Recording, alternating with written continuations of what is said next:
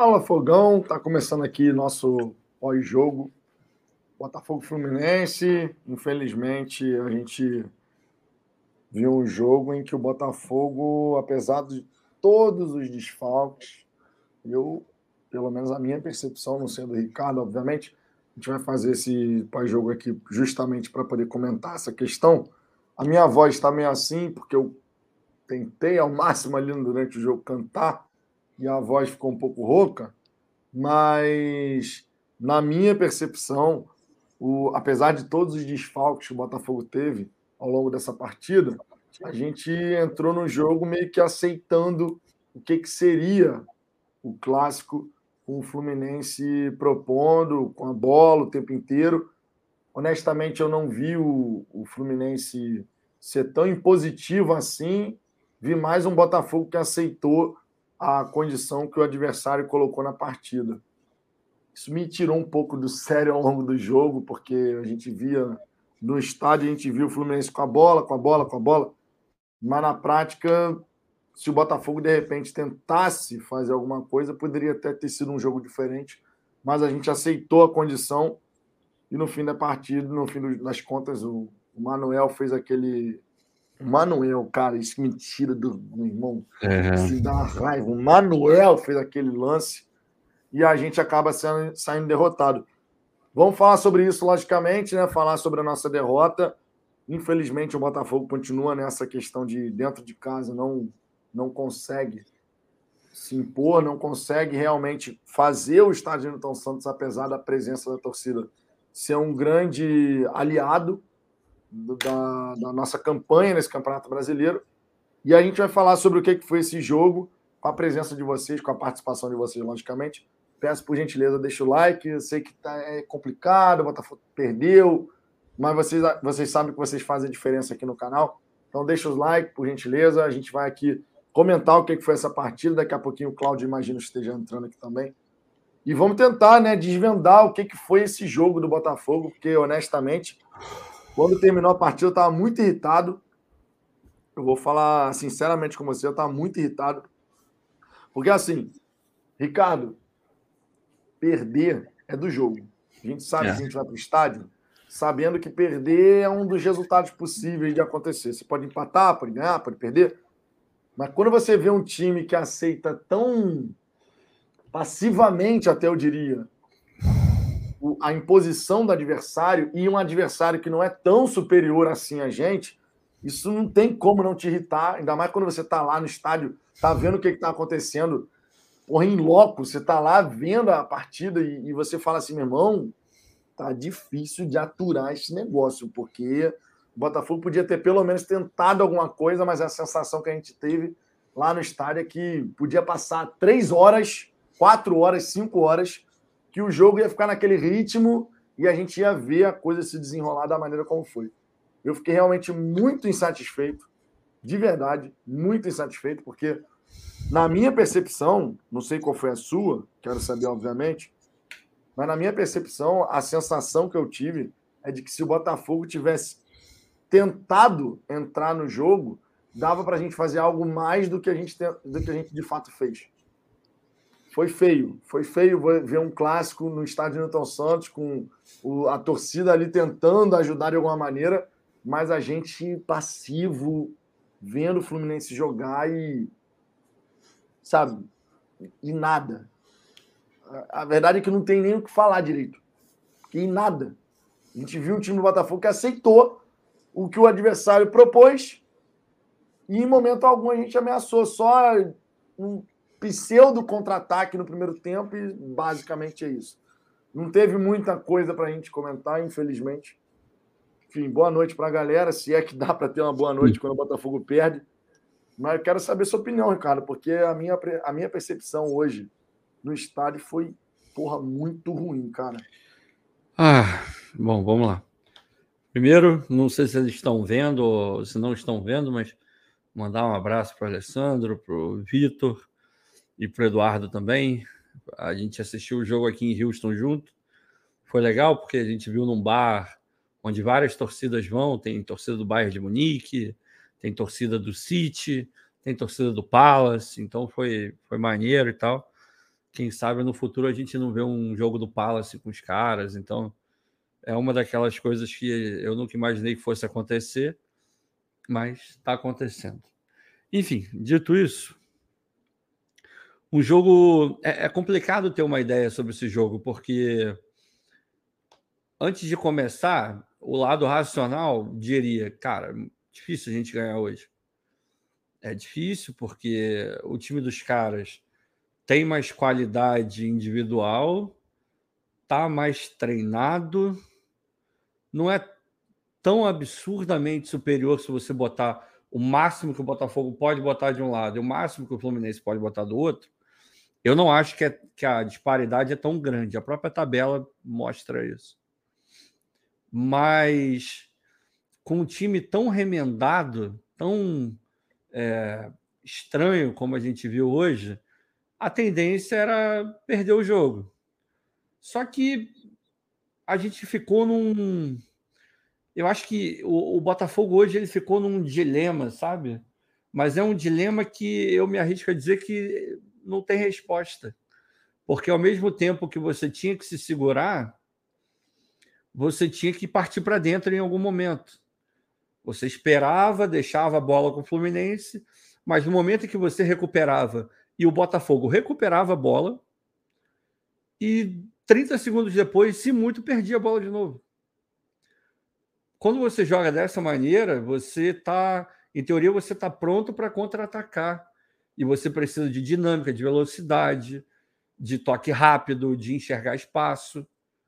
Só que aí a gente entra num problema. Porra, um meio-campo com Del Piage, é, Chay, e Tietê, se tem uma coisa que você não vai ter velocidade. Esquece. O Del Piage não vai te entregar isso, o Tietê não entrega isso e o Chay não entrega isso. São três jogadores cuja principal característica é da passe. É, é rodar a bola. E para o tipo de jogo que a gente estava querendo, ou em teoria a gente estava querendo, irmão, não casa. Não tinha como. A gente viveu de uma espetada ou outra do Matheus, uma, uma jogada meio. É, o, o, Vinícius ele tem uns negócios doidos, né, cara? De vez em quando ele faz umas jogadas que eu não acredito muito que ele está fazendo. Ele acha um, um, uns espaços ali e do nada sai uma jogada, assim, um troço meio doido. E a gente viveu disso. Porque não tinha muito para oferecer também. Só que é aquela coisa. Ao mesmo tempo, a gente entende todo esse cenário, a gente sabe que a proposta que o Botafogo tinha, nem para essa proposta o, o, time conseguiria reagir e, entregar algum tipo de, de eficácia ali. Mas, porra, é chato a gente ver o, o Botafogo jogando sem completar um passe, assistindo outro time jogar. No primeiro tempo, nem tanto, mas no segundo tempo, o Botafogo assistiu o Fluminense jogar, porra. Botafogo só viu, o Fluminense tocava, tocava, tocava, tocava, tocava, tocava, tocava, tocava, e a gente não marcava, a gente não chegava junto. Quando roubava a bola, logo entregava a bola de novo, errando passe para cacete. Tudo bem, o pasto do Newton Santos ajuda? Ajuda para cacete a você errar passe. Mas o Fluminense estava jogando ali também. E eles não estavam errando tanto quanto a gente. Os caras estavam brincando, irmão. A liberdade para o PH pegar na bola. Porra, o, PH é o ele não precisava nem sair do lugar, era só dar a bola nele, ele dava um, dois, três, quatro, cinco, seis, sete, oito, nove, dez. Ele só fazia assim com o pé, era para um lado para o outro, para um lado para o outro, para um lado para o outro, um lado para outro. Irmão, não pode deixar o cara receber tanta bola. Então a gente nem marcava direito, nem saía no contra-ataque. A zaga em alguns momentos estava bem postada. O Fluminense, pô, o Gatito não tem nenhuma grande defesa. No jogo, eu não lembro. Não, não tem, tem, não tem, não tem. E mesmo assim, se você tivesse que olhar e falar, pô, um vencedor, o Fluminense. Pô, eu acho isso um absurdo. É sinal de que você não fez o que você deveria ter feito. Você não competiu. Se o teu goleiro não faz defesa nenhuma, você perde o jogo e no final você fala, pô, foi bem perdido, irmão, tem alguma coisa errada. Você não entrou em campo, você não competiu. Uma coisa não casa com a outra. Nesse sentido, era até melhor, meu irmão, ter tomado um vareio de bola, o Gatito ter feito 30 milhões de, jogar, de defesas e perdido de 1 a 0. Eu ia estar puto, mas eu não ia estar tão puto quanto eu estou agora, mesmo entendendo de todos os desfalques, blá, blá, blá, blá, blá, blá. Você pega o espírito do time jogando contra o Inter e o espírito do time jogando hoje, o time já entrou falando, pô, hoje vai ser difícil, né? Hoje acho que não vai dar, não. O time entrou assim, porra.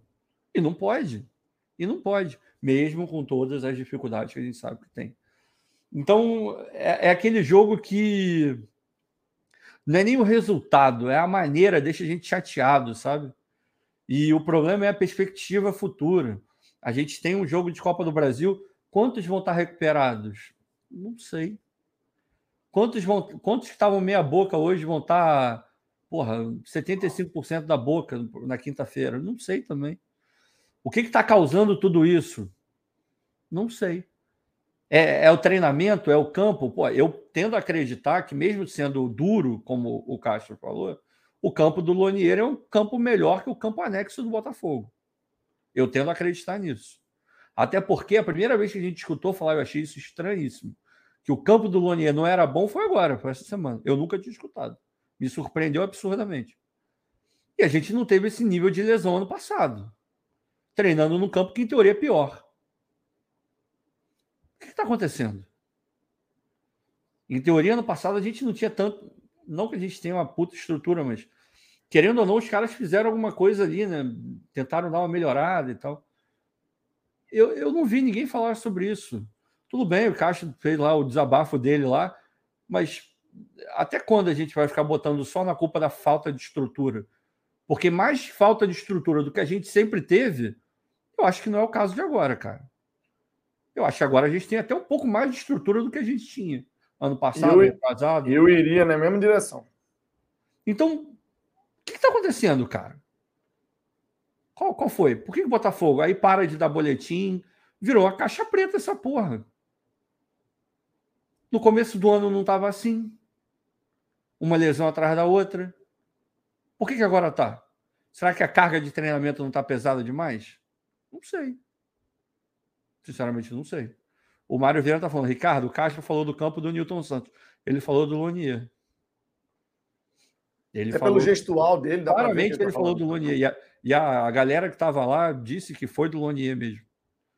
Ele olha para trás e ele fala: Nós temos é. campo. É, eu é. vou pela mesma direção, Ricardo.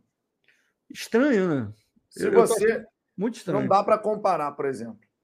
O Botafogo ano passado tinha o, só o campo anexo. Agora você está falando de um campo que foi preparado. Eu falei aqui ao longo dessa semana. Quando eu vi a declaração do Castro, eu falei: se tem uma coisa que me surpreendeu nessa história toda, foi o Castro falou. Eu lembro até que eu estava eu tava fazendo a live. Ah, eu fiz. Sexta-feira eu participei lá do, do Terapia. Aí eles estavam repercutindo e tal. Eu não tinha visto, eu estava na academia. Sim, por incrível que pareça, eu estou indo à academia. É, visualmente não parece, mas estou indo fazer ver. Aí eu estava lá, eu não estava vendo a entrevista. Eu estava com, com o YouTube e estava ouvindo. E quando ele falou do campo, eu falei, pô, beleza, está falando do, do anexo, né? Porque querendo ou não, essa semana eu vi jogador treinando lá no anexo também, do time principal, na academia e tal. Então eu falei, devia estar tá falando do anexo. Aí os caras falaram: não, não, não. Ele estava falando do Loni. Eu falei, mas como assim? Pô, vários relatos que a gente tinha. Pô, o Fabiano Bandeira fez live de lá várias vezes e falou: pô, o estado do gramado tá legal. Pô, eu ouvi o Brownie falando do estado do gramado maneiro. Esse tempo todo de Luiz Castro, nunca ouvi uma reclamação sobre o Lonier. Aí do nada vira uma merda, não serve. Ou não falou antes, ou virou um problema agora. Enfim, tá, esse negócio tá muito estranho. Tem uma, tem uma matéria de agora, lá no, no Fogão Net, o Textor falando sobre estrutura e falando de estádio para daqui a tipo três anos. Deu uma data aí, uma semi-data. Falou de CT, que foi oferecido dois, foram oferecidos dois CTs, que tipo fica, sei lá, 10, 5 minutos de carro um do outro, e que provavelmente vão ser pegos, e que entre quatro e cinco semanas o local vai estar muito boa, muito boa qualidade.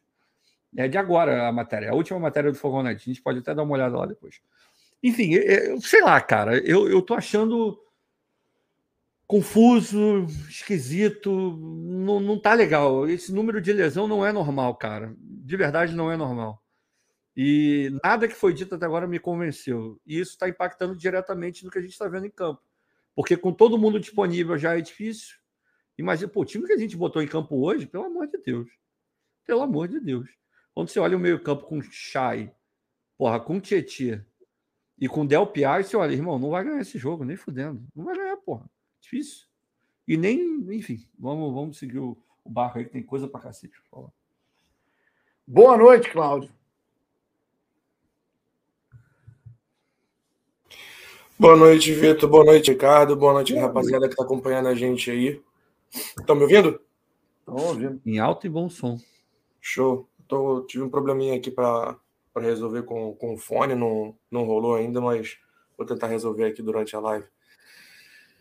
É, cara, e boa noite. Acho que não tem muito o que a gente falar hoje, né? Complicado, rapaz. Complicado de, é. de falar sobre esse jogo aí. Teve jogo, né, Cláudio? Aí, peraí, peraí, que eu não tô ouvindo vocês. Não, não Acho faz muita diferença, não. A gente só fala merda. Plugou. Fala aí. Não, te, não, não, teve, não teve jogo, basicamente falando, teve um time jogando. Exatamente, né? A gente. Assim, eu confesso para vocês que pro primeiro tempo eu até vi o jogo de certa forma equilibrado dentro da proposta que os dois times vieram trazendo, né? O Fluminense com aquela posse de bola que a gente já está acostumado a ver, que o Diniz costuma tentar empregar no time dele. E o Botafogo jogando com uma linha um pouco mais baixa, como a gente já vinha vendo nos últimos jogos, tentando jogar um pouco, um pouco mais reativo, vamos dizer assim. Ele mudou um pouco a característica do time, pelo menos pelo que eu, pelo que eu pude observar lá no jogo durante o primeiro tempo. Né, ele, ele fazendo aquela linha, uma linha mais de cinco no, no meio de campo, com sem ter dois pontas muito abertas. Né, você tinha na fase defensiva você via o, o Vinícius recompondo, mas na, na fase ofensiva o Vinícius jogou mais como um segundo atacante, pelo menos no primeiro tempo. Então ele já deu uma mudada nisso e a gente até certo ponto a gente conseguiu responder um pouco do, do jogo do Fluminense com posse de bola, mas aquela posse de bola estéreo, sem gerar nenhuma nenhuma chance de gol, nenhuma chegada no nosso gol, nenhum, o Gatito não fez nenhuma defesa no primeiro tempo. Minto, ele fez uma defesa em que ele abaixou para agarrar a bola, porque a bola veio rasteira, em que ele abaixa para pegar e, e fazer a, a, saída de bola. Então, a gente ainda teve duas jogadas com o Vinícius e uma com o Matheus, no primeiro tempo que faltou um capricho ali na, na finalização, na, na, na, finalização da jogada, é, que poderiam ter, ter, ter acontecido alguma coisa ali, ter gerado um gol para a gente de repente. Mas o segundo tempo foi, foi pavoroso. O segundo tempo foi, foi muito feio, foi muito ruim. Teve aquela é, bola do Erisson, né? Que se ele tem um pouco mais de categoria para matar isso. a bola no peito, era caixa. Então, então eu acho que assim. E o Sarabia se você comparar os também, dois, teve isso. se você comparar os dois tempos, acho que o segundo tempo nosso foi, foi muito abaixo do primeiro. Horrível. Foi muito abaixo do primeiro. O primeiro não foi Horrível. tão legal. Ah. E o segundo conseguiu ser bem pior. Mas ainda assim a gente teve essa, essa, essa bola do Erisson. Depois do gol, do gol dos caras, o Vinícius Lopes teve outra chance em que ele, que ele domina dentro da grande área e tenta tirar o zagueiro e não consegue fazer o gol. É, eu acho que assim, foram três bolas que caíram no pé dele que ele podia ter feito coisa bem melhor do que ele fez. É. E acabou não, não acontecendo. Acho que isso, isso conta também na, na hora da gente avaliar a, a qualidade técnica do elenco que a gente está tendo para colocar em campo. Então é, é complicado de você ver, principalmente como vocês falaram, a gente jogando dentro de casa né? A gente, a gente vê o time jogar da maneira que jogou, coisa que a gente já, já via há um tempo atrás, a gente já não gostava, e hoje foi, foi o Fluminense foi dominante em termos de posse de bola, em termos de, sei lá. Foi, foi, foi bem complicado, foi bem complicado. Eu acho que o primeiro tempo eu ainda consegui ver alguma coisa de positiva nessas, nessas nossas tentadas, tentativas de, de contra-ataque e tal, mas o segundo tempo foi péssimo. O segundo tempo foi muito ruim. É, é porque o primeiro tempo, pelo menos, a gente tentava minimamente sair para o jogo e trocava um passe aqui, outro ali. No segundo tempo era ridículo. A gente dava a bola, quando conseguia retomar, seja por erro do Fluminense ou até por mérito nosso, imediatamente a gente falou, parecia que o jogador lembrava: peraí, peraí, peraí, pera, não é para eu estar com a bola, não, tem que devolver a bola pro Fluminense. Ia lá e dava a bola de volta. Não conseguia minimamente ah, circular. O segundo tempo, o segundo tempo Botafogo absolutamente Aí, nada. Dependia, dependia do maluco do Saravia, que já está merecendo um banquinho bonito, arrumado. Porra, não pode, irmão. O Saravia pegava a bola e igual um maluco. E errava. O Tietchan tentava virar. Porra, o Tietchan toda hora virava pro lado errado. Toda hora ele tentava a porra do passe que não era o passe correto. É, aí, a gente, aí a gente começa a entrar na. A gente começa a entrar na, na celeuma de, do, do time que tinha para jogar, né? Não, tem isso entrou, também. A claro, gente entrou claro, basicamente claro. Com, com, o terceiro meio de campo disponível para jogar. Claro, então, concordo, concordo. É, e, bicho, Seria um jogo acabou. difícil. Eu, eu não aguento mais, eu, eu, não aguento mais aquele rapaz. Eu não sei qual é o nome dele, não sei que nome ele quer jogar. De repente ele inventa um terceiro nome. Suja. Não, tá, tá difícil, cara. Tá Mas, bicho, o Romildo, para mim, no Romildo, Del Piage, o, o que vocês quiserem chamar ele, para mim não dá, não, cara. Não dá, não. Para mim, ele não tem bola para jogar no Botafogo, não. E sei lá, é, é, é, eu, eu, já, eu já fico bem desanimado quando eu vejo ele, ele de titular. Quando eu vejo ele para entrar no campo, eu já, já acho complicado. Quando eu vejo ele já saindo de partida, para mim já é, é bem pesado, cara. Bem pesado. E ainda fazendo aquele meio de campo ali com o Tietchan, que também já não. Já, já passou da hora dele, dele apresentar alguma coisa de diferente do que ele já, já vem apresentando. Mas não é, cara. O Tietchan, né? o Tietchan sabe para que, que, que o Tietchan é? E para né, isso, exato. O Tietchan ele é um bom jogador. Tu tá ganhando de 2 a 0, você precisa ter mais volume no meio e circular mais a bola. Porra, aí tu coloca o Tietchan. Agora, quando você entra numa de que. Tudo bem, eu sei que hoje foi forçado, mas o Tietchan não é o jogador que você vai botar esperando, porra, dominar o meio-campo ter várias oportunidades de gol e ganhar o jogo. É. Não é, cara. Não é esse cara. Ele nunca foi esse cara. É. No Atlético, campeão de quase tudo, ele era o maluco que entrava no segundo tempo quando o jogo estava resolvido para segurar a onda. Circula, porra, joga bolinha aqui, joga bolinha ali, dá aquelas corridinhas, aquelas corridinhas meio de lateralzinho dele. Acabou, é para isso que ele serve. Ele não pode ser o cara do meio-campo, porque não é, irmão. Não é. Não tem como. Mas, enfim, tudo bem, hoje foi forçado, a gente entende e tal. Mas nem por isso a gente fica menos puto, porque, porra, é. é. ruim ver o Botafogo em casa com o estádio cheio, jogando como se fosse, porra, o, o bom sucesso. É foda, o Fluminense tocou do jeito que quis a bola. Se tivesse um pouquinho mais de ambição e um pouquinho mais de qualidade em algum momento, teria feito mais gol, cara. Ganhar de 1 a 0 eu ainda vi o tricolor sacaneando. Porra, eu não, não digo que estaria preocupado, mas Fala, pô, a gente perdeu uma oportunidade de dar uma sapecada maneira no Botafogo hoje. E, pô, time grande, irmão, tem que pensar em sapecar. Deu, tem oportunidade em clássico ainda, tem que meter gol dentro. E os caras, pô, podiam ter feito. A liberdade com que os caras estavam tocando a bola era irritante. Era irritante. Na lateral, então, pô, eu tava falando com os caras lá que eu tava vendo o jogo. O Ganso, o Ganso, com três marcadores do lado dele. O Ganso que joga 2 km por hora com três, três pessoas em volta dele, o maluco fez o que quis.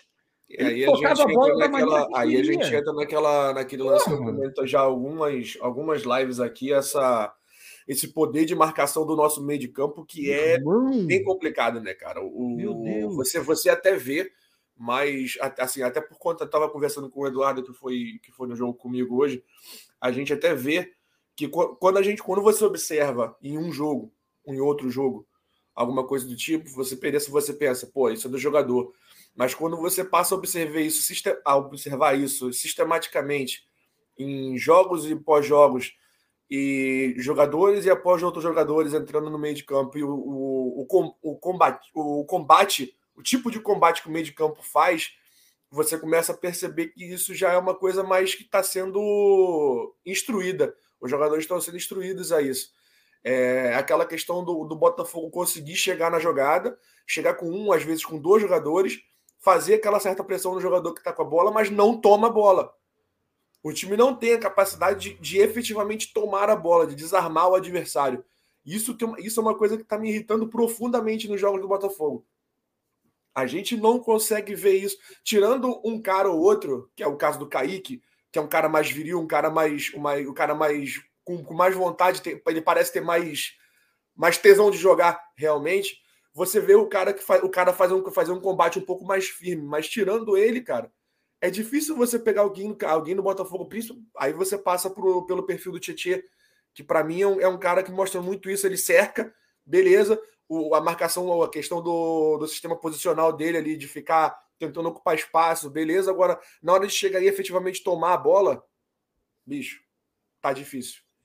Tá difícil e, e isso é, é algo que mina o time, porque se o time fica 90 minutos do jogo sem a bola, correndo atrás do adversário, tentando se posicionar, fazer, fazer um sistema de marcação em que ele não toma bola, em que ele não consegue recuperar a bola, o time não, não consegue nem descansar.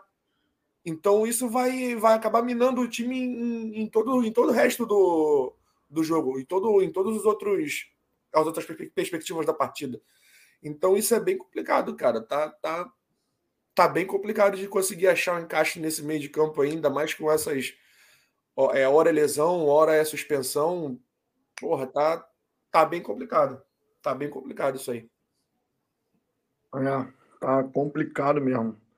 Hoje, hoje, hoje o que me tirou do sério, cara, foi a gente aceitar passivamente, passivamente o que a gente viu. Ah, cheio de desfalque. Sim, cheio de desfalque. E a gente aceitou passivamente.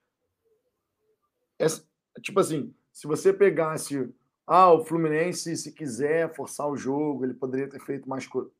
Poderia. O Fluminense fez um jogo que, tipo assim, se o Botafogo quisesse bater de frente da maneira como o Fluminense jogou hoje, mesmo com muitos desfalques, a gente conseguiria. Porra, você olhava o jogo, cara, e você não tinha a menor perspectiva de ver o Botafogo agredir. O Botafogo tentar fazer algo. O Botafogo aceitou a condição que o Fluminense impôs Pois é, Aceitou. eu acho que eu, eu, nem, eu nem vejo muito o Fluminense ter. Ah, porra, se o Fluminense jogasse um pouquinho mais, tinha atropelado. Eu não vejo essa capacidade toda no Fluminense de fazer mais do que eles fizeram hoje, não. Não vejo. O, o estilo de jogo deles é bem assim, é bem, é bem essa coisa mesmo, de posse de bola, mas aquela posse de bola que não é. Quando você não tem os dois ou três caras ali que estão no dia deles, o jogo deles é aquele, cara. O jogo deles é aquele. Então acho que passa muito mais da, da questão do que você falou do se a, o nosso time tivesse entrado com um pouco mais de, de vontade, um pouco mais de, de tesão para jogar bola e para competir, dava para ter feito mais, dava para ter feito melhor, dava para ter saído de, de campo hoje com a vitória. Porque, como eu falei, ainda, ainda que a gente tenha, tenha, tenha acontecido diversos desfalques e tal, a gente teve algumas, algumas, algumas possibilidades no primeiro tempo.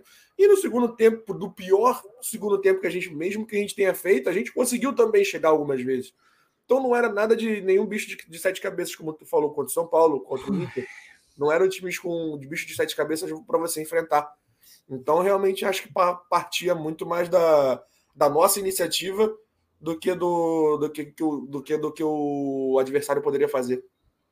Não, eu estava até conversando com um, num grupo aqui. Eu faço parte de um grupo que tão, são três flamenguistas, um tricolor, um vascaíno e eu botafoguense. E a gente fica falando de futebol e tal. E eles, obviamente, para sacanear, falaram: ah, o Fluminense amassou. Eu falei: caralho, pelo amor de Deus, o Fluminense não amassou. O Botafogo entrou na partida aceitando o que o adversário estava disposto a fazer. Que são coisas completamente diferentes. Uma coisa é você ter um adversário que te amassa e que você não tem a menor possibilidade de respirar. O Gatito não fez nada, cara. O jogo inteiro. Exato. Exato. Como é um time amassa o outro e o goleiro Gatito, não trabalha? Isso não existe. O Gatito passou o jogo inteiro sem trabalhar. Não porque o Fluminense, como, apesar da posse de bola, o Fluminense não conseguia, de fato, nos agredir. Só que, meu irmão, tu joga o jogo inteiro, deixando o adversário ficar próximo de você da grande área, não sei o quê. Uma hora ou outra alguém erra, alguém comete um equívoco de decisão, é o suficiente para você não, chegar que foi basicamente o que aconteceu equívoco, no gol, né? né, cara? Pô, como é que deixa uma podia ser qualquer um. Enfim, eu vou falar do Manuel porque foi ele que fez gomas. o Manuel um. fez, o Manuel fez um jogo, uma jogada de treinamento, cara. Não, Sabe aquele rachão, ridículo, cara. Aquele rachão, ridículo. tipo assim, ó, treinamos, agora fazendo rachão. Vão dois na mesma bola, ele ainda tem tempo de trupicar ainda tem ele, ele ainda dá uma tropicada, ele ajeita o corpo, ele vê o que ele vai fazer com, com gatito e com outro que se joga na bola, que eu nem lembro mais quem foi. E, irmão, uma coisa ridícula. E ele ainda quase perdeu, né? Porque ele chutou de esquerda, a bola bate no travessão. Se vai dois centímetros para cima, a bola ia batendo no travessão e ia para frente. Mas, meu irmão, aquilo ali é exatamente isso. O Felipe botou aí. Aquilo ali é gol de pelada, porra. Gol de é, pelada. Não, gol de pelada, gol de rachão. Aquela ó, treinamos, agora a gente vai fazer um rachão. Pois é, Já cara. É aquele gol que o goleiro na- faz, Na disputa de bola do, do Carly com Cuesta, né? É, é, é o gol dois- que o os goleiro dois faz na disputa da bola, o Manuel fica de longe olhando, os dois se batem, se trombam e a bola Irmão, sobra ali que no, coisa pro Manuel. ridícula. Que coisa ridícula. Meu Deus. É foda.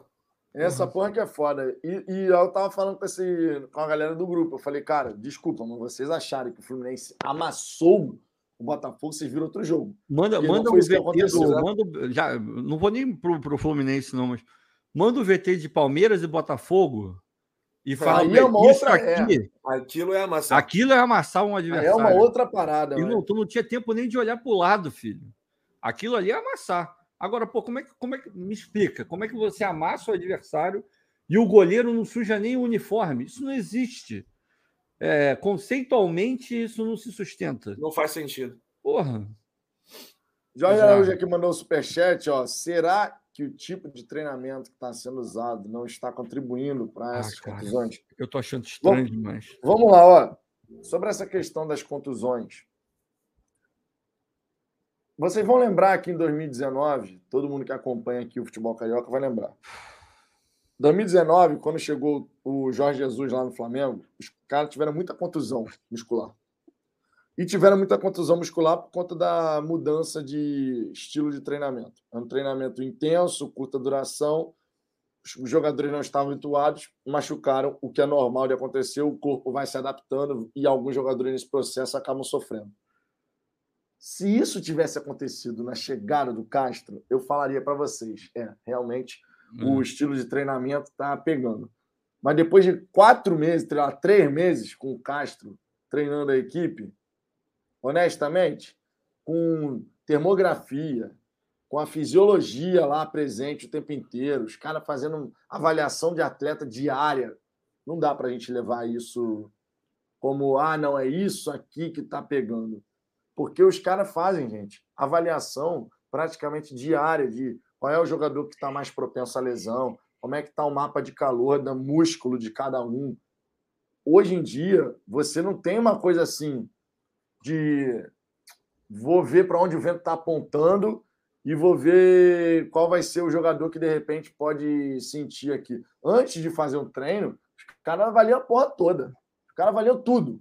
Os caras passam, ó, qual é o jogador que está propenso à lesão? E esse cara aqui tem que dar uma segurada, porque o músculo dele já está já tá sinalizando que pode dar ruim. Então não existe mais essa história de vou deixar o cara treinar para depois ver o que acontece. Não. No próprio jogo você- do Atlético Mineiro deu para ver isso. O Hulk Exato. não jogou. Exato. Foi Então, tipo assim, tu faz a avaliação do atleta toda hora. Toda hora tu faz uma avaliação do atleta. Então, hoje, hoje, não dá pra gente justificar. Ah, beleza. Tinham vários jogadores que a gente estava com desfalque. Tudo isso a gente concorda. Eu concordo, o Ricardo concorda, o Cláudio concorda. Tinham vários desfalques, não tem como negar. Mas, independente disso, a gente passou 90 minutos aceitando a condição que o Fluminense impôs na partida, sendo que o Fluminense não é um time assim de outro planeta. Tem suas qualidades, óbvio, mas não é um time de outro planeta, gente. Não é um time de outro Se planeta. você comparar com esse time do Botafogo de hoje, o Fluminense é muito melhor que o Botafogo. Não, eu, eu, eu admito, o Fluminense É era muito favorito. Muita coisa. Por mais que a gente brincasse aqui, ontem no pré-jogo eu brinquei, pô, vai falar empate. O Fluminense, por conta de ter um time praticamente o titular máximo dele. Time vamos botar- azeitado, Não, o, time, o, praticamente. o Fluminense era o favorito. Apesar de jogar no estádio Newton Santos e tudo mais, mas era favorito pelo que vem fazendo e por ter todos os jogadores à disposição. O Fluminense, o Botafogo tinha muitas dificuldades, mas isso não justifica, na minha opinião, o Botafogo jogar como jogou. Não, o Botafogo jogar como jogou. Tipo assim, a gente sai. Aí, aí entra um ponto que eu quero falar com vocês. A gente sai de um jogo em que o Botafogo ele foi guerreiro pra cacete, com um jogador a menos, 90, mais de 90 minutos, porque foi 116 minutos ao todo a partida, para um outro jogo onde a gente simplesmente chegou, viu o Fluminense ficar com a bola e aceitou a condição. Aí a gente entra na história. São os jogadores que não jogaram que fizeram a real falta ou foi algo a mais em termos de instrução? Porra, Vitor. Caralho, é uma diferença gritante do que a gente teve. Assim. É, é complicado falar sobre isso, mas. Porra, você pega tudo que foi tudo que foi dito ao longo da semana. E não acho que tenha sido de maneira errada, não. Confesso também que o que foi dito ao longo da semana pelo Castro, em várias entrevistas, isso dificulta a própria vida do Botafogo para pegar reforço e tudo isso. Então, acho que sim, a realidade tem que ser passada. Acho sim que as coisas têm que acontecer dessa forma, mas talvez tenha passado um pouco do ponto. E onde eu quero chegar com isso? A impressão que eu tive é que os jogadores do Botafogo entraram já com um discurso de: ah, se a gente perder, todo mundo vai entender que a gente perdeu. O porquê que a gente perdeu. Porque foi a semana inteira falando: ah, estamos com muita dificuldade. Ah, não sabemos quem vai entrar para jogar. Ah, gente, eles sabiam que tinha jogador que estava fora de posição. E, porra, a gente está tá muito mal. Ah, não dá, é muita dificuldade, não sei o quê, tem que melhorar não sei o quê, não sei o quê, não sei o quê. Na minha visão, o jogador ele já entrou numa rotação muito baixa o cara já entra com, a, com aquela mentalidade de. O cara já entra cansado, entendeu? Ele já entra conformado. Já está conformado. Os caras entraram conformados, a verdade é essa. Ninguém ali que estava em campo, exceto talvez o Carly, porque isso já é dele, a impressão que me deu é que ninguém ali estava realmente acreditando que podia ganhar o jogo. Tava todo mundo acreditando que se desse muito bom ia ser um empate o jogo. Tá, a sensação um... que eu fiquei ao longo da partida foi essa mesmo. Pois é. Se tivesse um acordo ali, se no, ali, sei lá, com 15 minutos, 20 minutos do, do segundo tempo, vi, alguém chegasse, porra aí, ó, tem um empatezinho aqui num 0 a 0 safado, tu assina? O time inteiro assinaria, talvez menos o Carly. O time inteiro assinaria. Acredito eu que até o Severino assinasse também. Não, eu estava vendo o jogo com porra, o Almanac, com, além de obviamente estava Igor Costa, estava o Almanac, o Anderson Mota. A gente estava junto ali vendo o jogo, o Luiz Henrique, toda, toda a nossa galera ali. Menos o, o Cláudio e o Jorge ficaram mais afastados, porque, por a sorte do Cláudio, o Jorge ficou lá no meio da. Meu irmão, o Jorge foi para o lugar que o Cláudio gosta. Eu falei, o Cláudio não faz. Ô, Jorge, não faz isso, Jorge. O Cláudio gosta de sentar aí. A gente ficar aqui, Jorge. O Jorge foi lá para o meio do campo. Mas beleza. Aí a gente estava vendo o jogo e o Anderson, ele falou uma parada, ele falou uma parada, eu não vou lembrar exatamente a, a frase que o Anderson usou, mas ele ele falou nessa linha assim, de tipo assim, o, o time hoje está jogando para estar tá satisfeito com um empatezinho aí. Mas o é, time, cara. O time estava nitidamente, durante os 90 minutos, o time estava nitidamente satisfeito com um pontinho e sabe qual é o problema? Quando você tem o tipo de situação que o Botafogo tinha hoje, a quantidade de desfalques, é, porra, des, porra, desentrosado, nem o treinador estava na beira de campo. Quando você tem tudo isso, a sua postura tem que ser a postura que você teve contra o Inter. O Botafogo só vira aquele jogo porque teve compensar, né? postura que. Exato. Você tem que compensar de alguma maneira. Eu tenho que ganhar esse jogo de algum jeito o cara tem que se doar 150%, porque é ele sabe que e, ele está muito atrás. E não rolou isso, gente. Não estou falando que fizeram sacanagem a corpo mole, não. não. Com certeza Mas os caras entraram pedindo, pelo amor de Deus, acabe esse jogo, porque eu sei que eu estou todo ferrado. Eu, eu, eu, quero sair daqui o mais rápido possível. Deixa eu falar uma parada, deixa eu perguntar uma parada para vocês. A, a, gente tenta aqui, a galera que acompanha o Fala Fogão sabe disso, a gente tenta aqui o máximo ter paciência, de, de, trazer todos os pontos, que é a nossa linha aqui, a gente não vai mudar isso nunca. É a nossa forma de fazer aqui as análises e tal. Mas vou falar para vocês a parada, meu irmão. Cara, está me tirando do sério.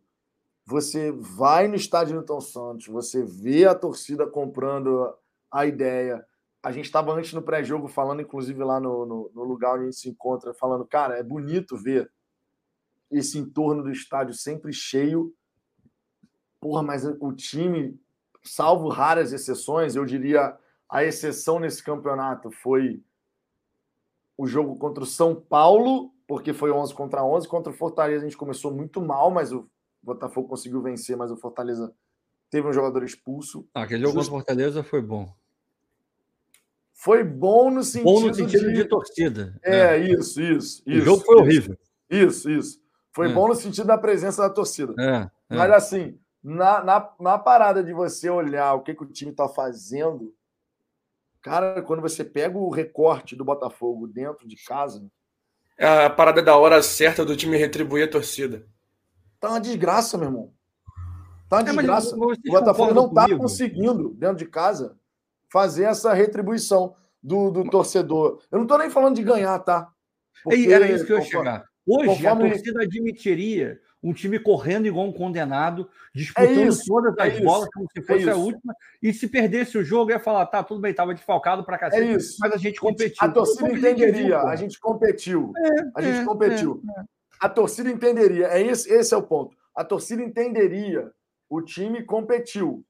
Só que quando a gente pega o recorte do time no Newton Santos, quais jogos efetivamente você pode olhar e falar assim: é, o time competiu pra cacete e tal, não ganhou, mas é do jogo.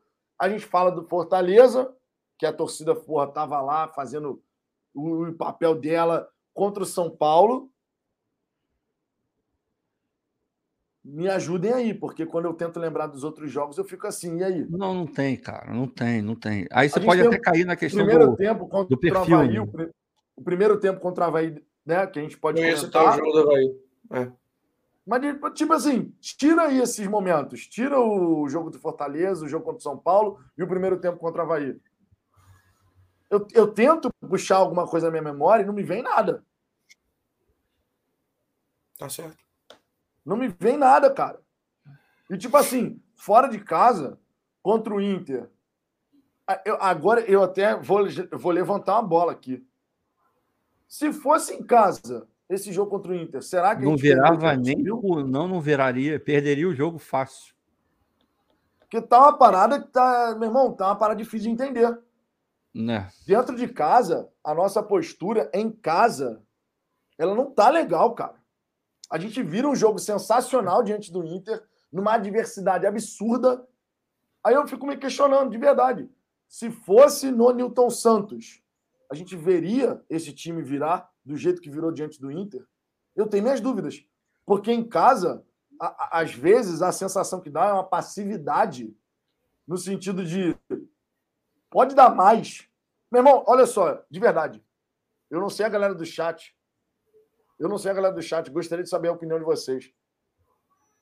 Eu vou para o estádio Newton Santos completamente ciente de que eu posso ver três resultados. Por mais que eu queira ver sempre vitória, mas eu vou ciente. A gente pode vencer, a gente pode empatar, a gente pode perder. Ok, é do jogo, é do futebol. Conforme o Ricardo mesmo fala. São três resultados possíveis. Cara, o mínimo que eu espero é uma luta até o último fio de cabelo para você sair vitorioso. E muitas mas vezes a sensação tá, que a gente está tendo é que, que não está tá. tendo isso. Tem isso também, não é coincidência. Enfim, o momento é, estava vindo de várias derrotas, então automaticamente o cara tem que se mexer mesmo para não piorar aquilo que já está ruim, mas não é coincidência, é uma questão de perfil de jogador que você coloca em campo. Hoje meio que não tinha como, tinha que ser esse perfil mesmo e, e infelizmente era isso aí. Mas, porra, quando o Oyama, eu amo o Oyama, mas o Oyama não é esse cara de faca nos dentes. Não é ele. Não é esse cara.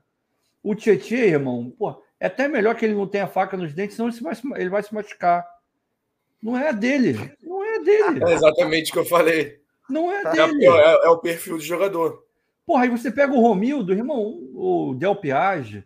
Talvez o Romildo jogasse até mais nervoso que o Del Piage, mas o Del Piage é, é um meia clássico italiano, porra, desse, primo do Pio.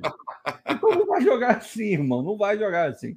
Agora, não mais depois que o, Luiz Castro encheu tanta bola pois dele, é. falando que ele, é, ele, ele, passes longos, os passes longos dele não são. Não tem como, irmão. O Botafogo, esse elenco aí que o Botafogo montou, e muito por conta da ideia do Castro também, no que dava, o perfil de elenco que o Botafogo montou é um perfil de, irmão, de time que está ganhando de 2 a 0 desde o princípio do jogo.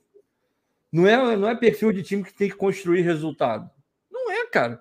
Se tu depender de Tietchan para construir resultado, tá fudido. Falando em português correto, se você depender de Del Piage para meter 2, 3 a 0 no primeiro tempo, então não vai ter, irmão. Não vai ter, cara. Essa que é a, o problema todo que a gente teve é, hoje. E a mentalidade também, que eu acho que ficou um pouco aquém aí. E aí tem culpa do cartório da, da comissão técnica, sim. E é uma coisa que a gente vem comentando essa última semana. Eu vendo a, a, a entrevista do Castro, irmão, nada me tira da cabeça que o cara está extremamente desanimado em estar tá trabalhando. Mas extremamente desanimado. Você pega o começo dele, mesmo com toda a dificuldade que ele teve e tal, o semblante dele era um semblante de, de alegria por estar ali. Ele estava feliz, mesmo com, porra, com campo ruim, com não sei o quê, mas de estar trabalhando com jogadores, de ver toda a questão da torcida, de tudo isso. Você olha para o semblante do cara, ele de vez em quando até dá uma risada, mas é um semblante, não digo amargurado, mas é uma coisa, sabe, fechada. Tem, tem alguma coisa dentro dele que não está legal, ele não está de bem com a vida.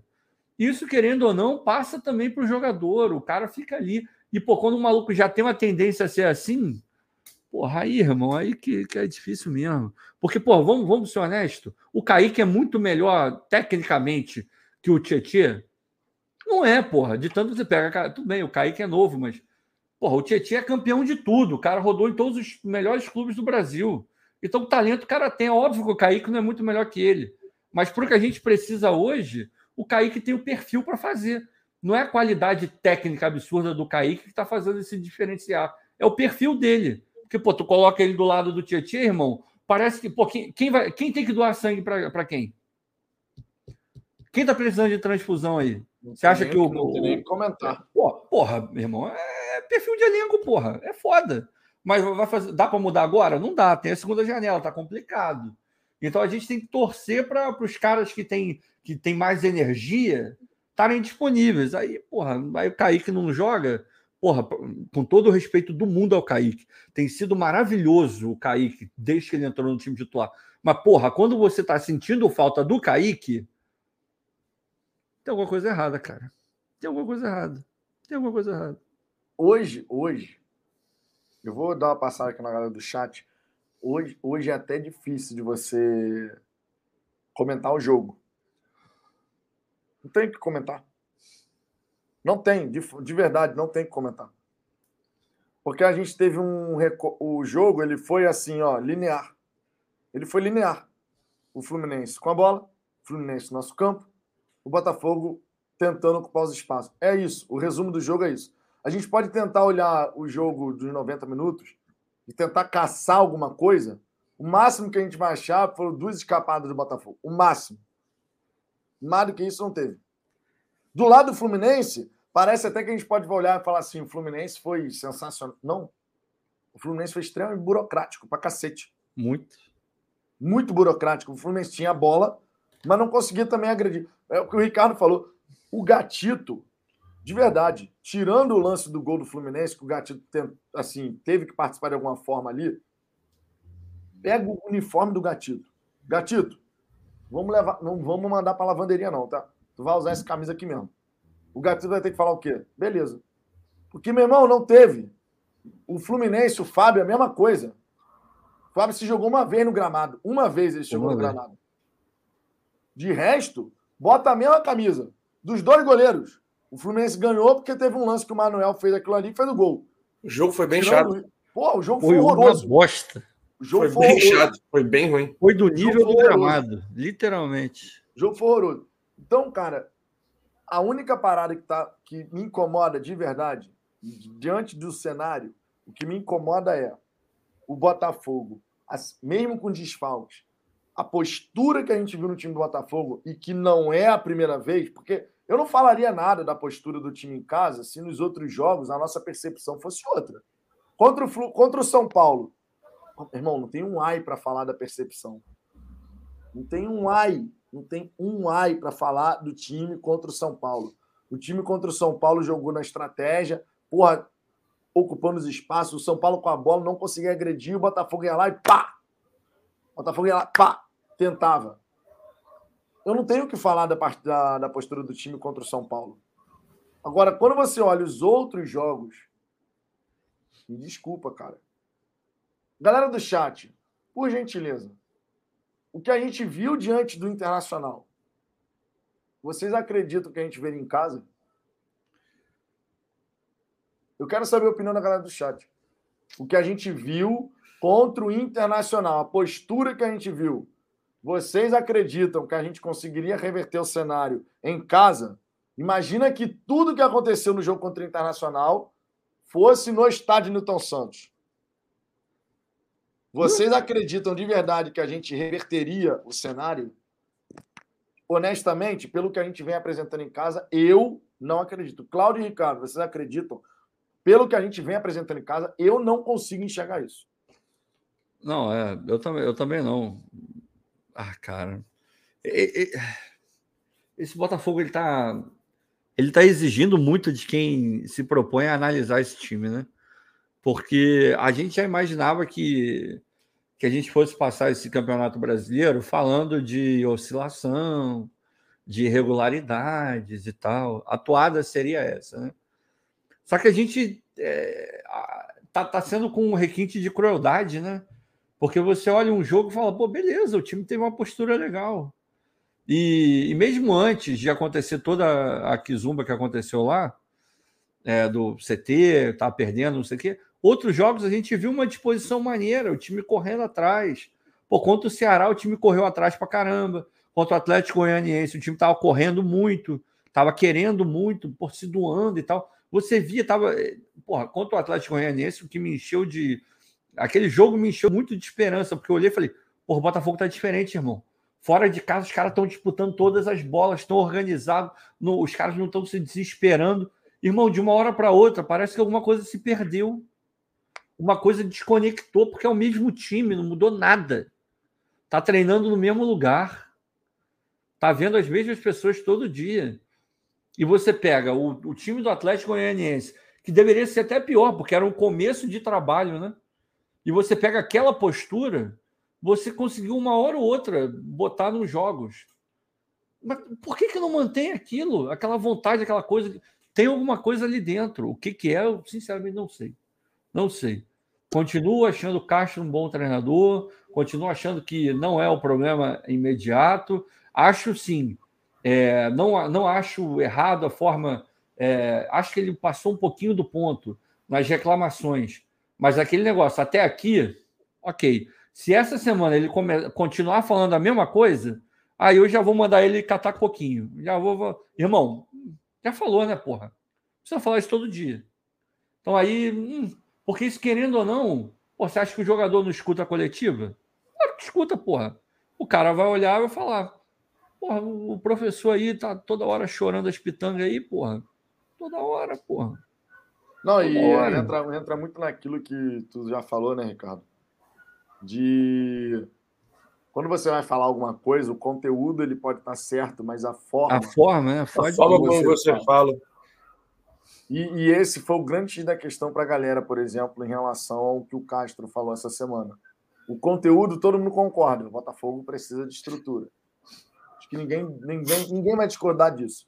Mas a forma como ele falou, de fato, deixou boa parte da torcida bem irritada é o complemento. Você, você pode falar que o, o, campo é ruim, mas quando você vai. O, o além que para mim é o que pega. Quando você vai e fala, é bom para estacionar carro, qual, qual é a manchete que vai estar? Tá? Foi o que o do Botafogo é bom para estacionar carro. Foi o que o GE fez. Porra, a manchete poderia ser: porra, o centro de treinamento não está à altura ainda. Pô, você consegue entender? O Luiz Castro reclama das, das condições atuais do. Atuais, exato, e, e, cobra melhoria. Pô, é, é uma manchete. Agora, quando você dá a manchete pro cara de porra, é para estacionar carro, porra, você, tá, você, você, deu um passo além. Deu um passo além. E, porra, o cara tá vendo, irmão. O jogador tá vendo essa porra.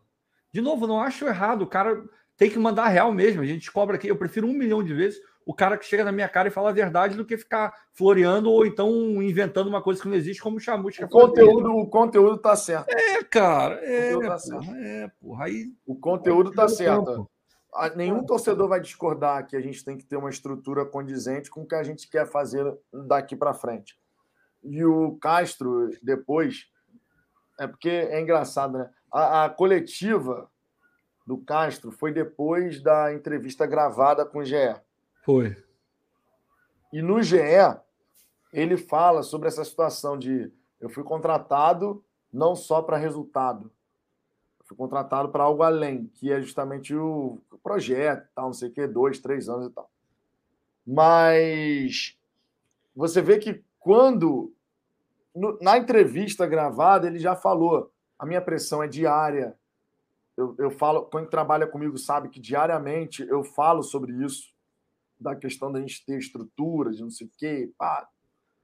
E já tinha falado na, na, na, na entrevista gravada com o GE essa situação. Aí vem a coletiva e a gente só ficou sabendo da, da entrevista depois, né? Porque depois, foi invertido. Né? É. Mas assim, cara, eu entendo perfeitamente a questão do Botafogo ainda não ter o cenário ideal. Mas repito o que eu falei aqui ao longo dessa semana. Não dá para você dissociar uma coisa da outra 100%. Não dá. Por mais que ele não tenha sido contratado para resultados imediatos, e quando eu falo resultados imediatos nesse sentido, eu nem estou falando de título, estou falando de resultado mesmo, estou falando de jogo a jogo. Por mais que ele não tenha sido contratado para esse resultado imediato, você não consegue dissociar uma coisa da outra plenamente.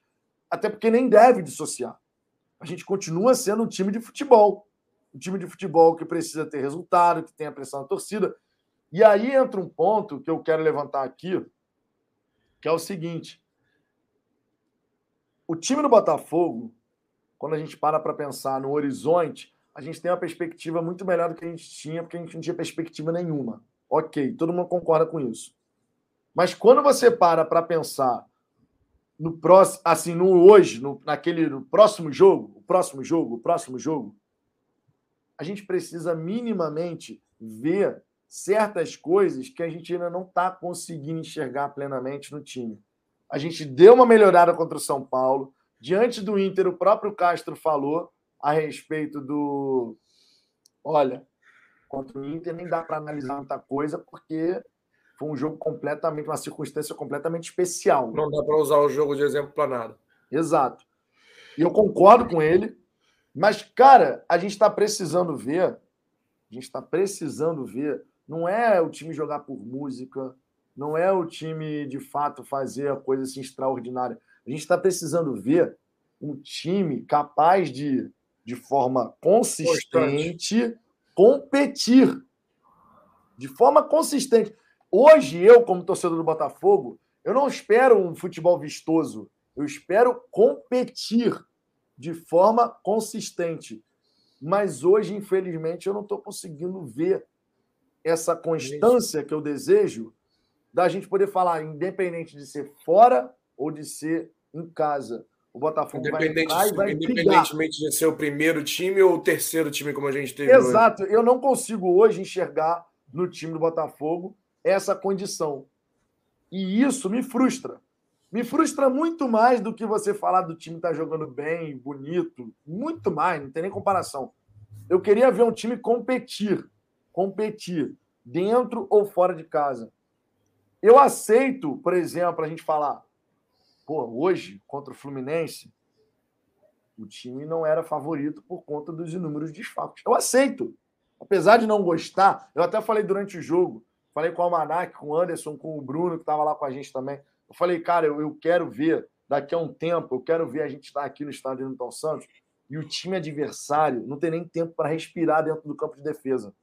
Eu falei isso lá. Eu esperava isso hoje? Não, não esperava. Eu falei, eu quero ver isso no futuro, de ver o Botafogo em cima do adversário e o adversário não ter tempo para respirar. O que eu quero hoje não é isso. O que a torcida quer hoje não é isso. O que a torcida quer hoje, no meu entendimento, é um Botafogo que luta, Todo jogo. Não uma coisa que a gente possa elogiar contra o Inter e falar, assim como a gente fez a live aqui, e falar assim, meu irmão, o time foi valente pra cacete. Mas eu não quero ver isso esporadicamente, eu quero ver isso todo jogo. Não, e eu não quero ver de jogadores específicos, eu quero ver de todos. É, exato, é, é o, o, Botafogo. Eu tenho certeza, eu tenho certeza que a gente não estaria falando isso agora se o Kaique tivesse jogado, por exemplo. Então é, é muito mais uma questão de perfil de jogador do que, na minha opinião, do que qualquer outra coisa, do que esquema tático ou algo que o valha. Porque a natureza do cara não é essa. Você não vai pedir para o Kaique ficar paradinho ali atrás esperando. Não vai rolar, irmão. Ele vai pegar a bola, ele vai correr atrás do cara, ele vai morder o cara, ele vai querer ir para frente, ele vai, ele vai errar pra cacete, mas ele vai querer. É, é a questão de postura. É porque é, é nesse ponto aí, eu entendo o que você está falando, mas nesse ponto específico de querer ver com mais constância, eu acho que a gente não. Eh, na, na minha opinião, eu respeito pra caralho o que você está falando, mas Nesse, nesse momento, acho que a gente não, não, não deveria nem cobrar isso. Por quê? Porque a gente, com dois jogos que a gente viu isso, a gente jogou com um time, com um modelo de time, com jogadores para fazer o que a gente está pedindo. Hoje, por mais que eu acho que a gente deveria ter isso, eu não consigo ver os jogadores que entraram em campo hoje entregando esse tipo de, de pensamento. Então, acho que Hoje a gente não tinha chance de repetir esse padrão. Porque não tinha os jogadores para repetir o padrão. Eu entendo, eu adoraria que o Tietê e que o Chay e que sei lá mais quem conseguissem entregar isso. Mas eu não consigo ver esses caras entregando. Então, com, eu, eu guardaria um pouco essa tua análise aí de, porra, eu quero constância, eu também quero, mas eu guardaria ela para, sei lá, para o próximo jogo, onde a gente conseguir encaixar o mesmo time do, do jogo do São Paulo, o mesmo time do jogo contra o Inter. Se nesse jogo, quando a gente tiver todas essas peças de volta, a gente não entregar essa constância que você está falando, aí eu embarco contigo nessa. Mas hoje, eu, é porque eu não consigo ver, meu irmão. Quando eu vi a escalação, eu sabia que só podia ser aquilo ali mesmo. Eu falei, hum, porra, tá, tá, tá, muito, tá muito mole, tá muito, tá muito mole isso aí, cara. Tá solto, sabe? Sabe, sabe quando você tem uma mesa e tem lá as quatro perninhas da mesa, você tem aquela arroelinha que você tem que ficar fazendo assim? Irmão, tem momento que tu tá. Caralho, já não aguento mais apertar esse negócio. Tu deixa ela ali meio frouxa. A mesa vai ficar em pé. Mas, porra, quando você dá uma encostadinha, ela dá uma bambeada. Mas ela tá ali em pé, ela não caiu. Mas tu sabe que não é a mesma coisa se você for lá e apertar.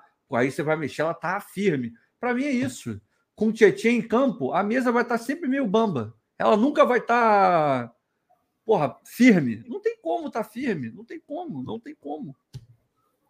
Não concordo. Eu acho que passa muito pelo perfil do jogador. O que, o que você esperar do, da resposta passa, apesar do, de, da gente ter a questão do treinamento e ah, tem uma semana para treinar, ou tem a filosofia que o cara quer, o cara quer implementar, mas, cara, passa, passa muito do perfil do jogador.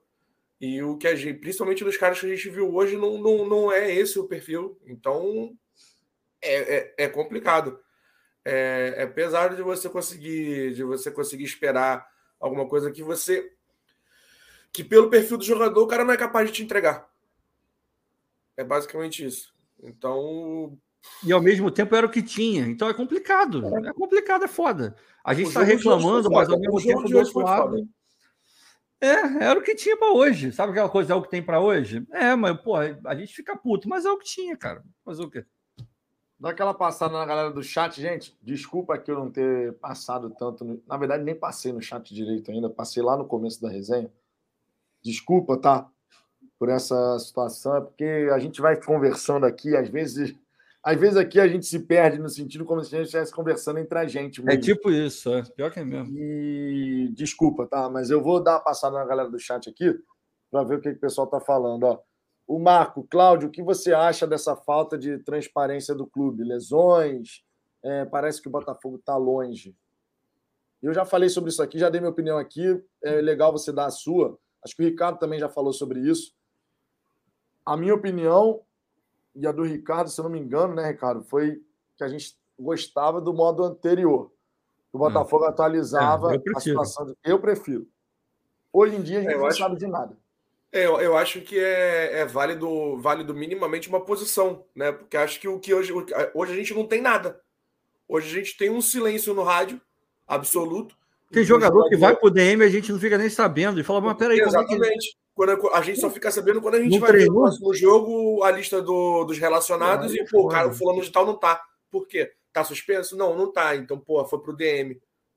Isso é, isso é brabo. A, a, torcida, a torcida deveria ter esse direito de, de poder acompanhar, minimamente acompanhar o status de cada jogador. Ah, fulaninho de tato foi pro DM, ele, tá, ele sofreu isso aqui. Pá. Ou uma previsão, previsão de, de recuperação do cara, de tanto. Beleza, ok. Pelo menos um, um, informativo com relação a esse tipo de coisa. Agora, esse silêncio total no rádio, no rádio que a gente vê hoje em dia, ultimamente, é realmente complicado, porque a gente passa, a gente passa a chegar no estádio sem, sem, sem saber o que, que a gente pode esperar, basicamente. A gente vai, vai pegar a lista de relacionados, a gente vai ver ali, pô, tem esses nomes aqui e tal, e no, na hora, uma hora antes do jogo, que é quando sai a escalação, que você vai conseguir ter um, um pouco mais de, de noção do que, que você vai conseguir enxergar no jogo hoje, no jogo naquele dia. Então é complicado quando você não tem, não tem nenhum pouco de, de informação sobre esses caras que estão que estão indo para o departamento médico. Pelo menos de o Yama hoje voltou, ninguém sabia. Do nada a gente viu ele lá no, na lista de relacionado. Tava é, a gente viu que ele tinha voltado a treinar, mas eu ouvi, voltou, pois mas estava é. em transição. Pois é, exatamente. Aí você vê e de repente o cara tá jogando. Pois é. É complicado de, de você acompanhar esse tipo de jogo, de, de, de coisa. Aí, quando você para para olhar a situação do, do time, Cara, irmão. Isso gente... ajudaria também, inclusive, até, até a própria cobrança da torcida com relação a, a pô, fulano de tal. Pô, por que fulano de tal não jogou? A gente não sabe. A gente não sabe de nada. A gente não sabe por que, que o cara foi pro departamento médico, por que, que, que isso aconteceu, que aquilo aconteceu. A gente vai cobrar como se o cara tivesse disponível. Por que, que fulano de tal não jogou? Ah, e por que, por que, que fulano de tal, então, ficou no banco? Por que, que o Erisson tem jogado tão mal? E aí? Já tem, já tem alguns jogos aí que a gente está vendo, o Ellison não está correspondendo. Já tem alguns jogos aí que a, gente, que a gente viu que ele ficou fora por lesão. Então você começa a ver o, o, o cara jogando, entregando pouquíssimo como ele tem entregue, entregue pelo, hoje, por exemplo, nos 20 minutos que ele jogou hoje, sumiu. Não fez, não fez absolutamente nada em campo. Apesar de, além de perder aquela, aquele lance que o, que o Saravia deu, deu nele dentro da área. Então é complicado, então, você até, até para você poder saber pesar a sua cobrança sem você ter esse tipo de informação. É complicado. Não, e, e ainda tem um detalhe aqui, né? Ainda tem um detalhe aqui. E quando você fala sobre essa situação dos jogadores do Botafogo, desculpa, mas não tem como você falar que a condição que a gente tem hoje é pior do que a gente tinha no ano passado. Não é, cara. É claro que não é. É isso, que, é. é isso que eu fico puto. Porra, no começo, eu, cara, eu não tô maluco. Se eu tiver maluco, por favor, me falem aí. Mas eu lembro de entrevista do Canu, quando estavam treinando no, no Lonier, até lá no começo do ano, lá, quando tava rolando pré-temporada, ele elogiando a estrutura, a porra do, do gramado, falando que era um bom gramado. Pô, a gente está aqui, não, não é o ideal ainda, é, em termos de vestiário e tal, mas a estrutura do gramado, pô, o gramado é muito bom, tapete. Temos Os três jogadores preferiam. Pois é, cara. É, essa, bem, é o uso, mas não são três. Não estavam fazendo, não estavam fazendo rotação. Porra, não é uma empresa que não foi feito isso. Não tinha foi dinheiro para nada. Né?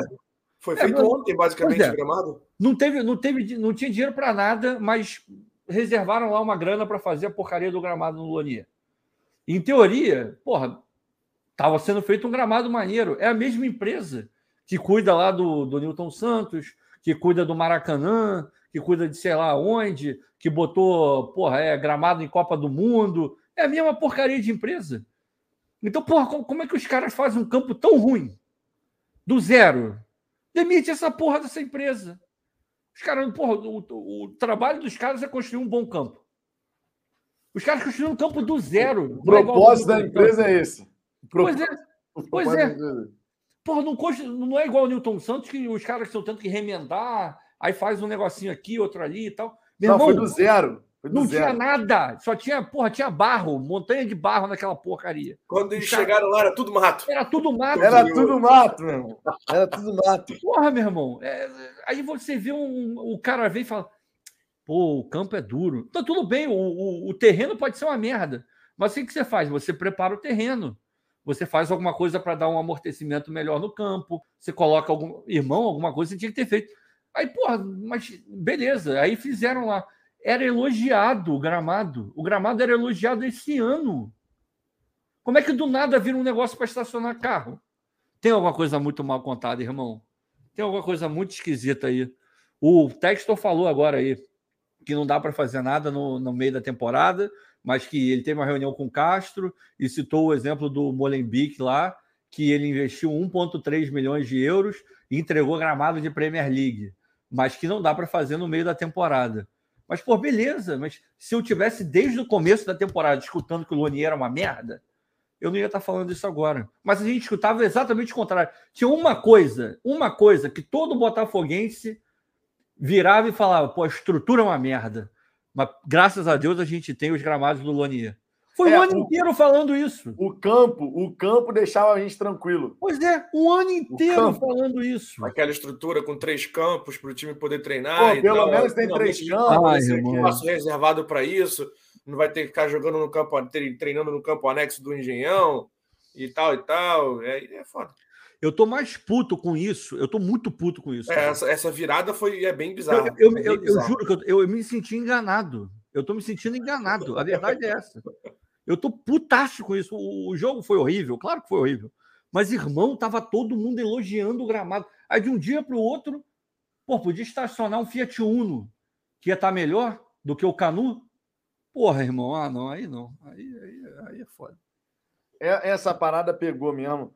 A gente repete aqui, o conteúdo da fala estava correto, mas a maneira como foi colocado, não. E isso, obviamente, irritou a torcida do Botafogo, não tem a menor dúvida em relação a isso. Mas pega mesmo assim. A gente vinha falando aqui, né, até por conta dessa percepção dos jogadores, não, pô, comparar o anexo com o que a gente tem no Lonier, jogadores elogiando, aí do nada vem. Tanto é que eu virei aqui e falei. Na, Às na vezes até pode ser, cara. Às vezes até pode ser realmente que o Lonier é bem melhor do que o, do que o campo anexo. Mas ainda assim ser ruim, é, é, esse é o ponto que a gente pegou todo mundo de surpresa. Porque a gente, quando, quando via todo mundo falando, pô, é muito melhor, a gente achava que, porra, tinha, tinha, sido, tinha sido preparado, tinha sido entregue para Botafogo uma parada realmente com um nível legal, um nível interessante para ser usado. Agora, a gente vê esse tipo de, esse tipo de comparação que o Castro usa na, na, na coletiva e que pega todo mundo de completa surpresa. Porque até então, como o Ricardo falou, tá todo mundo falando bem. Mesmo que o seu ponto de comparação seja aquela porcaria que, que tinha que tem lá no campo anexo, entende? Você já vê uma melhoria pro, pro Lonier, é legal. Agora, quando, quando você vê esse tipo de esse tipo de comparação, esse tipo de frase sendo colocada pelo, pelo Castro, que pega de surpresa. Estão ah, reclamando aqui que a gente não leu, o Vitor já pediu desculpa, hoje realmente está um pouco complicado, mas só para fazer o contraponto aí, Vamos ler uma mensagem aqui. O João Matalo está falando, prestem atenção. O Castro estava falando do campo anexo. Cara, hum, tá tudo o gestual do Castro. O gestual do Castro ele faz assim. E tem outra, né? Ele, ele, ele aponta para o campo. Ele só falta virar para o campo e falar isso aqui. E tem, tem um outro detalhe também. Quando ele fala, estamos tendo muitas lesões e atribui isso ao gramado duro, ele não pode estar falando do anexo por um detalhe simples. É, o time não treina lá, porra. Treina lá, porra. A lesão que está acontecendo é no Lonier. E quando ele atribui a lesão ao gramado duro, como é que você vai atribuir a lesão a um gramado que você não usa?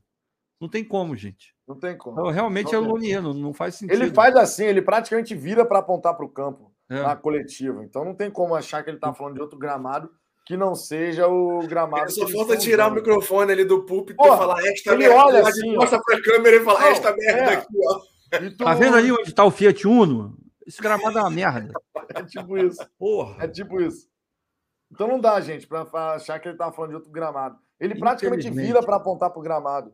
Nós ele temos faz um assim, gramado. Ele faz, ele assim. faz assim, pô. Ele faz. Eu não vou falar mais nada não pro Vitor poder ler a mensagem aí, senão vão bater na gente. Eu vou ficar quieto. Voto de silêncio. Vou mutar. Vamos lá. O Murilo Júnior aqui, quando vencemos somos bons, quando perdemos está tudo errado. O futebol é assim.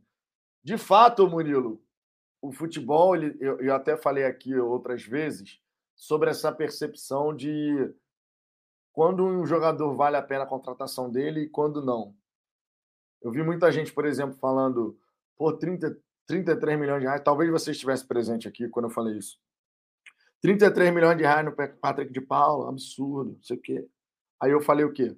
Nossa percepção sobre se vale ou não a pena o investimento que foi feito é porque ele não está apresentando dentro de campo aquilo que a gente espera. Se o Patrick de Paulo estivesse jogando para cacete, ninguém estaria falando isso dele. Porque ele estaria jogando muita bola e todo mundo fala, pô, dinheiro bem gasto, hein? É óbvio que no futebol, a nossa percepção sobre aquilo que está acontecendo muitas vezes é influenciada pelo desempenho, tanto coletivo quanto individual. Mas se tem uma coisa que eu posso falar com segurança plena aqui no, no Fala Fogão, é que a gente, eu, Ricardo, Cláudio, independente do resultado, a gente sempre fala o que, que a gente achou bom e o que, que a gente achou ruim. Tanto é que no ano passado, na Série B, irmão, a gente falava aqui, ó, venceu, mas. E a gente era muitas vezes massacrado no chat aqui, dizendo, pô, venceu, o time ganhou, vocês estão reclamando, só vai criticar e tal. Então a gente faz, a, a gente segue a mesma linha aqui. Venceu, perdeu, a gente vai fazer a mesma coisa, de avaliar o que, que a gente achou interessante, o que, que a gente não achou tão interessante assim. Ou o que a gente não gostou, eventualmente, de fato, falar assim, isso aqui é uma porcaria. Então a gente tem a tranquilidade de falar isso aqui, mas de fato, você tem razão. A nossa percepção sobre aquilo que acontece dentro do campo de jogo está muito atrelada ao resultado que, que ocorreu. Isso vale para todos os torcedores. Você não tem não está errado em relação a isso não. Galera que a, a... não falou nada de bom hoje, eu pelo menos acho que posso falar isso de novo. É... Eu gostei de novo do nosso lado esquerdo defensivo. É, o Luiz, o Luiz Henrique, por exemplo, não se criou. Luiz Henrique não se criou, não se criou em nenhum momento hoje. Não se criou. O nosso lado defensivo, o nosso lado esquerdo defensivo estava realmente bem interessante. Tem, tem, tem, tem se reforçado de forma muito interessante. Esse é um ponto que vale a pena comentar assim, ó, Cláudio. A galera aqui estava comentando, por exemplo, a respeito da, da negociação entre o River Plate e o Luiz Soares. Por que, que eu estou trazendo esse assunto do nada aqui? Porque o perfil Transfer 24 Horas ele marcou uma publicação de 14 de junho, 12 dias atrás, portanto, falando assim: o Botafogo sondou Luiz Soares, avançado de 34 anos, mas recebeu do staff do Uruguai que o jogador quer permanecer no futebol europeu. Luiz Soares, livre no mercado, já conta com várias abordagens da proposta da Europa. E agora, papo de duas horas atrás, saiu a informação dizendo que o Luiz Soares fechou contrato com o River Plate. Ainda não está oficial a questão, mas eu decidi trazer isso aqui porque a galera do chat, eu vi alguns comentários aqui galera falando assim: o River Plate deu aula de como se conduz uma negociação. Queria que vocês pudessem comentar um pouquinho é sobre essa situação. É simples. Qualquer um que está aqui, se tivesse que escolher hoje entre o River Plate e o Botafogo, iria para o River. Acabou. Pô, você tem a menor dúvida disso, né? Não, Acabou, não, não, não hoje, hoje não tem dúvida. Vai falar o quê? Hoje não tem dúvida. Eu, eu não fico feliz em falar isso, não. Mas, hoje porra, não tem dúvida. o quê? É verdade, porra. Tu vai jogar Libertadores com chance de ganhar tem estrutura para treinar, vai receber um salário bom em dia, tem um estádio legal, tá até reformado um pouquinho lá, tem torcida grande, porra, tem um clássico do caralho para jogar contra o Boca, porra, argentino torce para cacete, porra, vai estar tá do lado do Uruguai, porra, pega só um um teco-teco, tá, tá lá no Uruguai, vai nadando, consegue chegar também. Irmão, não tem nem o que comparar hoje. Infelizmente, qualquer um que está aqui, qualquer um, mesmo torcendo para o Botafogo, profissionalmente, faria a mesma coisa que ele fez. Não, profissionalmente, não tem. Eu estava falando essa semana, até por conta de todas as questões. Esse é um outro ponto até que eu queria abordar aqui, tá? Mais do que o jogo em si. Eu estava comentando essa, essa semana com a galera é, aqui que acompanhou a resenha ao longo da semana, as resenhas ao longo da semana, falando o seguinte, cara, hoje, quando o Botafogo, se você parar para pensar assim, ah, digamos que o Botafogo tivesse interesse no Yuri Alberto, que está indo para o Corinthians. Digamos. Sinceramente, qualquer jogador hoje que o Botafogo for disputar, que dispute contra algum time que está numa competição internacional, que tem um centro de treinamento, que já tem um, uma coisa estruturada, qualquer desse jogador vai escolher ir para outro time. Fazer é uma óbvio. pergunta, uma pergunta. Dizendo isso, tá claríssimo para todo mundo aqui que é para a gente deixar essa porcaria de vai vir um grande nome, não sei o que, esquece essa porra. Acho que vai fazer bem para todo mundo. Esquece esse negócio de grande nome. Vai, vai fazer bem para todo mundo, todo mundo mesmo. Para mim, para você, para o texto, para todo mundo. Porra, não tá na hora dos rapazes lá acordarem e falar, meu irmão, vamos buscar o um cara na América do Sul? Um cara bom de bola, um camisa 10. E é uma questão que a galera do chat levanta porra, toda filho. hora. Por que, que a gente não olha de Europa, de grande jogador? Porque não vai, o cara não vai. Você acha que é só o Botafogo que está querendo grande jogador, é, porra, sul-americano que está voltando, ou brasileiro, ou que seja? Todo pra mundo quer, cara. O Palmeiras vai querer e vai levar. O Inter, mesmo todo ferrado, vai levar. Porque no imaginário, o cara, pô, o Inter é mais estruturado. O Inter é vai me pagar. Irmão, a imagem do Botafogo é uma merda. A verdade é. Para qualquer jogador, para qualquer é, jogador ser convencido é essa, de que o Botafogo hoje é, é, vai, vai, passar por isso. O Botafogo tem que ter alguma coisa que tenha algum apelo, algum apelo esportivo para que para fazer com que o jogador passe a considerar esse tipo de coisa. Hoje, hoje a gente só tem a palavra do John. É basicamente isso. É a palavra do John. Eu vou pagar para você X e daqui a não sei quanto tempo a gente vai ter um. A gente está fazendo um projeto aqui para daqui a não sei quanto tempo a gente está brigando por tudo. É o que ele tem para oferecer hoje. E isso não vai convencer. Porra, se você conseguir convencer, convencer um cara assim, é porque este cara já tinha alguma coisa na cabeça dele, na vontade dele, de, de fazer esse tipo de coisa. E ele só precisava desse incentivo. De, de, de alguém vir com, com um pouco mais de, de capacidade, de possibilidade de, de fazer isso acontecer para conseguir trazer o cara. O que é completamente difícil, cara. É, é extremamente difícil. Então não é, não é, não é assim que vai, que vai, que vai funcionar. A gente tem que ter, o time tem que ter algum apelo esportivo. E não tem, e não tem, não é, não é obrigatório você trazer um grande jogador para montar um grande time. Porra, Atlético é. Paranaense aí ganhou Copa do Brasil, ganhou é, Sul-Americana, não tinha um grande jogador na porra do elenco. Exatamente. Não tinha, cara. Forma um time ali, trazendo bons jogadores, mas, pô, esquece Ramos Rodrigues. Esquece esse cara, irmão. Deixa ele lá, não vai jogar no Botafogo.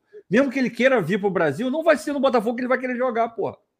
Ele vai jogar no Palmeiras, que, tem, que vai pagar o salário que ele quer. Vai jogar no Flamengo, vai pagar o salário que ele quer. No Atlético Mineiro, o salário que ele quer. Ele não vai jogar no Botafogo, então esquece esse cara.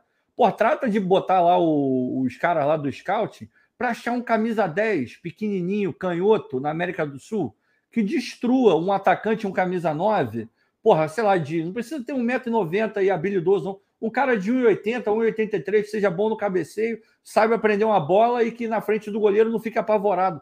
É impossível não ter em algum time no Lanús, no Banfield, sei lá, no Cobreloa, sei lá onde é que vai ter. Vai ter, irmão. Traz o cara, porra. Agora, vou, não, eu vou em jogadores que tem 2%. Porra, beleza, 2%. Só que você tem que montar um time para ontem. Tu vai ficar insistindo nos 2% até quando? Vai um que você tem 80% de chance de pegar, porra. Mas que seja bom, né? Não adianta pegar qualquer merda também. Exato. Ô, Marcelo Teixeira, já falamos aqui, vou te dar um banzinho educativo só porque fica copiando e colando a mesma mensagem toda hora, tá? Não, é, não, não é um monólogo, é um monólogo. Se você tomou um banzinho educativo por isso. Fica copiando e colando a minha mensagem toda hora. A gente já falou aqui que, de fato, nós não estamos lendo muitas mensagens. A galera que acompanha o Fala Fogão sabe quantas vezes a gente passa no chat. Hoje, de fato, a gente está passando menos. Certo? Então, essa história de ficar copiando e colando, nós não vamos ler sua mensagem que você está copiando e colando. Ponto. Vou dar aquela passada no chat, mas não vou ler a mensagem do Marcelo. Que tomou um banzinho educativo aqui. E o Anderson, a gente nunca falou isso, não. Hein? Só para. Aproveitando que eu estou falando, já falou também. Anderson Cleiton, vocês falaram que qualquer jogador gostaria de jogar no Botafogo.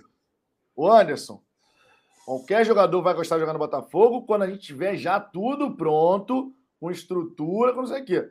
Simplesmente achar que hoje qualquer jogador vai querer jogar. Isso não existe. Ninguém nunca falou isso aqui. Hoje, hoje, sem estrutura, sem um monte de coisa, não existe essa. Qualquer jogador hoje vai gostar de jogar no Botafogo. Daqui a um tempo, com a estrutura, com não sei o quê, beleza a gente vai ter a capacidade de trazer jogadores que, antigamente, que a gente poderia falar assim, pô, a Fogo nunca ia trazer esse cara. Mas a gente precisa chegar lá, né? Deixando bem claro. É, o Thiago Marques. Vitão, então por que vocês não fazem essas perguntas na hora da coletiva ou entrevista? Com Mazuco, Castro ou Texto? Bom, primeiramente, deixando claro, nem eu, nem Ricardo, nem Cláudio somos jornalistas. Então a gente não pode participar de coletiva, por exemplo. Já deixando isso bem claro. Não tem informação de jornalista, nem o Ricardo, nem o Cláudio. Tá? E só pode participar de coletiva, por exemplo, de pós-jogo, não sei o quê, quem é jornalista. O que aconteceu aqui do texto participar da Mega Live foi uma coisa assim completamente aleatória, que inclusive foi uma surpresa para todo mundo, porque foi um convite sem a menor pretensão que acabou acontecendo. Mas ninguém, ninguém aqui é jornalista, então, obviamente, a gente não pode fazer essas perguntas. É... Deixa eu ver aqui outras mensagens. O Marcelo Paiva, de times menores, sim. Ficou meio. Ah, meio, meio solta essa mensagem aqui. Marcelo, não sei o que você estava querendo dizer com essa mensagem. Deixa eu ver aqui.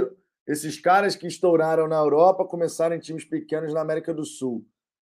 O Marcelo Paiva falando, de verdade. Oh, o próprio Rames Rodrigues começou no Banfield, né? Ele era do Banfield, antes de ir para o Porto, né? Foi para o Porto, não foi que o Rames saiu? Ele foi do Banfield para o Porto, se eu não me engano, foi. Se eu não me engano. Gustavo Amorim, mas a torcida tem que continuar apoiando. É o que você falou semana passada, viu? O jogo contra o Inter foi para a torcida não desconfiar da hombridade desse time, não desatar o laço. Não, concordo. A torcida tem que continuar apoiando. O que a gente. As críticas que a gente pode fazer aqui não significa dizer que, por conta disso, a gente tem que deixar de apoiar. Não. Eu sempre falo aqui uma parada muito básica, que é apoiar e torcer, mas manter o senso crítico. Quando o time não vai bem, a gente, obviamente, vai fazer as nossas críticas aqui. Isso é extremamente importante e necessário. Rony Marques, senhores, o Fluminense teve uma atitude antidesportiva ao debochar em inglês do texto e do Botafogo. Eu não sei quem é o jogador Jimmy Cliff jamaicano que entrou. Fala aí. O, na verdade, é. Como é que é o nome do. Esse cara que foi anunciado aí. James, ah, o quê? Jimmy, o... Como é que é Jimmy Cliff? O quê? O... É porque... é porque teve o cara James, James, alguma coisa. É porque a gente, a gente também, eu, eu vi. A... Irmão, desconsidera esse cara. A esse gente tem que. A, Botafogo a, gente tem que a gente tem que entender uma coisa. O Textor vai trazer, quando ele. Quando, é porque é, eu acho que é até um erro da imprensa, tá? Isso, imprensa de maneira geral, e falo isso também na imprensa, a gente aqui. Quando a gente noticiar a vinda de um cara como esse, é o Texas traz um jogador. O, traz um jogador. Mas aí a imprensa coloca o quê? Traz um reforço. Aí parece que esse cara vai vir para jogar efetivamente. Não vai vir para jogar, o cara vem de intercâmbio para ver ali, desenvolver o futebol dele de algum jeito, se calhar dele entrar e jogar, ótimo. Mas não é para isso que ele vem, não é para isso que o, que o, o Nico veio, não é para isso que o rapaz do Joffrey veio. Porque não é, cara. Esse maluco não tem. O cara não jogou nem no Molenbeek, vai jogar no Botafogo. Claro que não vai jogar. Não é óbvio que não vai jogar. Então, esquece essa porra, deixa o cara. Aí, vou te falar. Aí é uma questão também de percepção. Timing para anunciar essas porras. Pô, uma bosta. Tu, pô, tu perde o Rames e traz Caralho. o, o. Caralho, que time horroroso. Que time horroroso. Tá maluco? time é horroroso. Eu fiquei na dúvida, cara. Eu fiquei na dúvida se essa pergunta foi sobre, o, sobre esse carinha que veio aí agora, o último, último anúncio, ou se foi sobre o Daniel Cruz que entrou hoje. Porque eu confesso para você que no, no aquecimento quando eu tava vendo ele aquecer lá, eu falei, pô, quem é esse cara? Cabelo, cabelo comprido, amarrado assim, tipo rabo é de Daniel cavalo. Cruz, Daniel Cruz. Não, parecia aquele. Assim... Eu fiquei até. Eu falei, cara, será que aquele português que fez o gol da Eurocopa? Mas não era ele, né? eu achei que pudesse ser aquele, aquele outro cara com nome. Eu não sei de onde ele é. Eu acho que ele é africano, que veio pro time B também. Ah, é o, é, é o de Trinidad e Tobago, não é? O é, Darius isso. Darius isso, isso. A princípio eu achei que era ele. Mas depois eu fiquei. Depois eu puxei a lista do, dos relacionados pro jogo, eu falei, ah, não, é o Daniel Cruz. Se bobear, nem visto esse cara deve ter ainda. Até porque esse maluco aí parecia ser bem menorzinho, ser bem mais esmirradinho, ser mais um pontinho é. rápido do que o, o Daniel. O Daniel é um cara mais, mais forte, mais alto, mais centroavante mesmo. Pô, mas isso aí que você falou é. Porra, eu pensei a mesma coisa. Pô, tu acaba. É, é, é bizarro. Né? Quando você vê na, na tua timeline a primeira notícia é Rames Rodrigues diz que prefere Rames Rodrigues não vem. E logo embaixo, Caralho, é, irmão, não dá, fogo, contrato reforço. Não dá, irmão. O James, Porra, James Jimmy Cliff. é horroroso. Jimmy Cliff. O time é horroroso, cara. Pariu, cara. Caralho, isso sai de Rames Rodrigues para Jacob Montes. O time é horroroso, irmão. O time não dá, é horroroso. Não, irmão, não dá, não. Não, dá, não. Aí é, é, piada de mau gosto. Aí é foda. Aí é depois a torcida fica puta e fica criando meme, sacaneando, falando que o, que o rapaz lá não traz ninguém. Mas, porra é aquele negócio, né, irmão? Me ajuda a te ajudar, cara. Se tu não me ajuda a te ajudar, aí é foda. E, por favor, é um apelo que eu faço. Não sei nem se tem alguém vendo isso. Quando o Botafogo trouxer um jogador desse naipe, não coloca a palavra reforço na matéria. Trouxe um jogador. Pronto. Porque quando traz reforço. Ou pelo menos coloca em time B. O Botafogo tá botando energia assim, nesse né? cara. E não, e não tá, porra. Todo mundo sabe que esse maluco não vai mudar nada na vida do Botafogo. Nada. Talvez na vida dele mude. Mas no Botafogo não vai mudar nada. Aí, pô, tu coloca reforço. Aí é foda, porra. Aí é foda. E o Eduardo o... vai tomar um banho só porque é chato pra cacete também. Hoje eu tô chato. o... O Gramacha aqui, Mega Live é horrível. Não tem discordância nenhuma. Um show de passapanismo. É. Vai ter terça-feira mais passapanismo, então, aí, ó, Gramacha. Aí você vê. Você... acompanhar aí. E vai ser no, território, no Terapia Alvinegra, inclusive. Vai ser no Terapia Alvinegra. A galera do Terapia Alvinegra manda muito bem. Inclusive, vale aqui os nossos, nossos elogios. Estava lá sexta-feira, muito bom. A galera, galera manda bem lá. O Arris Escolhido, amigos. Thiago Galhardo está voltando da Espanha. Vai se apresentar ao Inter, que deve ficar com o jogador, mas ainda sem definição. Ele fica por lá, né? Já deu, né? Já passou aqui. Tudo é... bem que era é. outro tempo, mas é, o Thiago Galhardo ele é aquele tipo de jogador que ele fez uma metade de temporada esplendorosa e nunca mais vai acontecer na vida dele. Aí o Anderson Clay tá falando que eu deveria participar. De que eu não sei. Da, da live do Passapano, pô. Da live ah, do tá. Passapano, tá. amigo. Mas aí Acadêmico é... do Passapano. Aí é porque lá o passapanismo é muito forte. E eu ainda não estou nesse nível, entendeu? Então não está rolando. Valdir Alves. TF mostrou os melhores momentos do Jacob. Ah, porra, não, a ITF me ajuda a te ajudar também, irmão. Porra, os melhores momentos do. Como é que é? Jacob? Porra, irmão. Jacob já... Moitz. Porra, Jacob, Jacob Bom é o do, do Crepúsculo, Amanhecer. O moleque tava fininho, tava fortinho pra cacete naquela época. Ele é bom. Agora, porra, Jacob, não, não. Muda o rumo, muda o rumo, muda o rumo. Não, não, era, porra, era, você não gosta? Não, não a gente ainda tem que chegar à conclusão, inclusive. Caralho. É. Vampiro quê? vampiro que brilha, porra. Sei que ele era o lobo, né? Uma matilha bonita, o moleque tava fortão naquela época. enfim, a, gente, a gente ainda tem que chegar. É Jacob ou Jacob?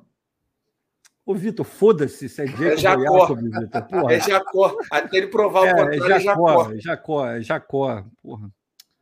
Ah, cara, na moral. Puta, é, é, muito mau gosto, cara. Não, é, é sacanear muito a torcida fazer um bagulho desse, cara. O Azambuja manjando o lobo. É, o maluco era bonito, pô, fazer o quê? Deixa eu ver aqui outras mensagens, ó.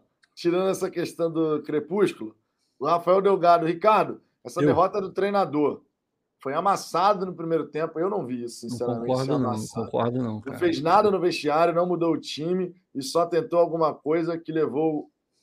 Depois que levou o gol. Todo mundo viu que o time ia levar o gol. Honestamente, eu não vi essa história de que o time ia levar o gol, não, porque o Fluminense estava fazendo nada também. Tava Tinha a bola, uhum. mas essa história de amassar o Botafogo. Desculpa, gente, mas o Fluminense não amassou ninguém. O Fluminense depois, tinha a posse da bola. O segundo tempo começou, o Fluminense mostrou ter um pouco ter entrado com um pouco mais de vontade para o segundo tempo e acabou dominando as ações com questão de posse de bola e tal, e matando as poucas, as poucas chances que a gente estava tendo no primeiro tempo de fazer um contra-ataque, uma bola longa, alguma coisa do tipo. Agora, amassar.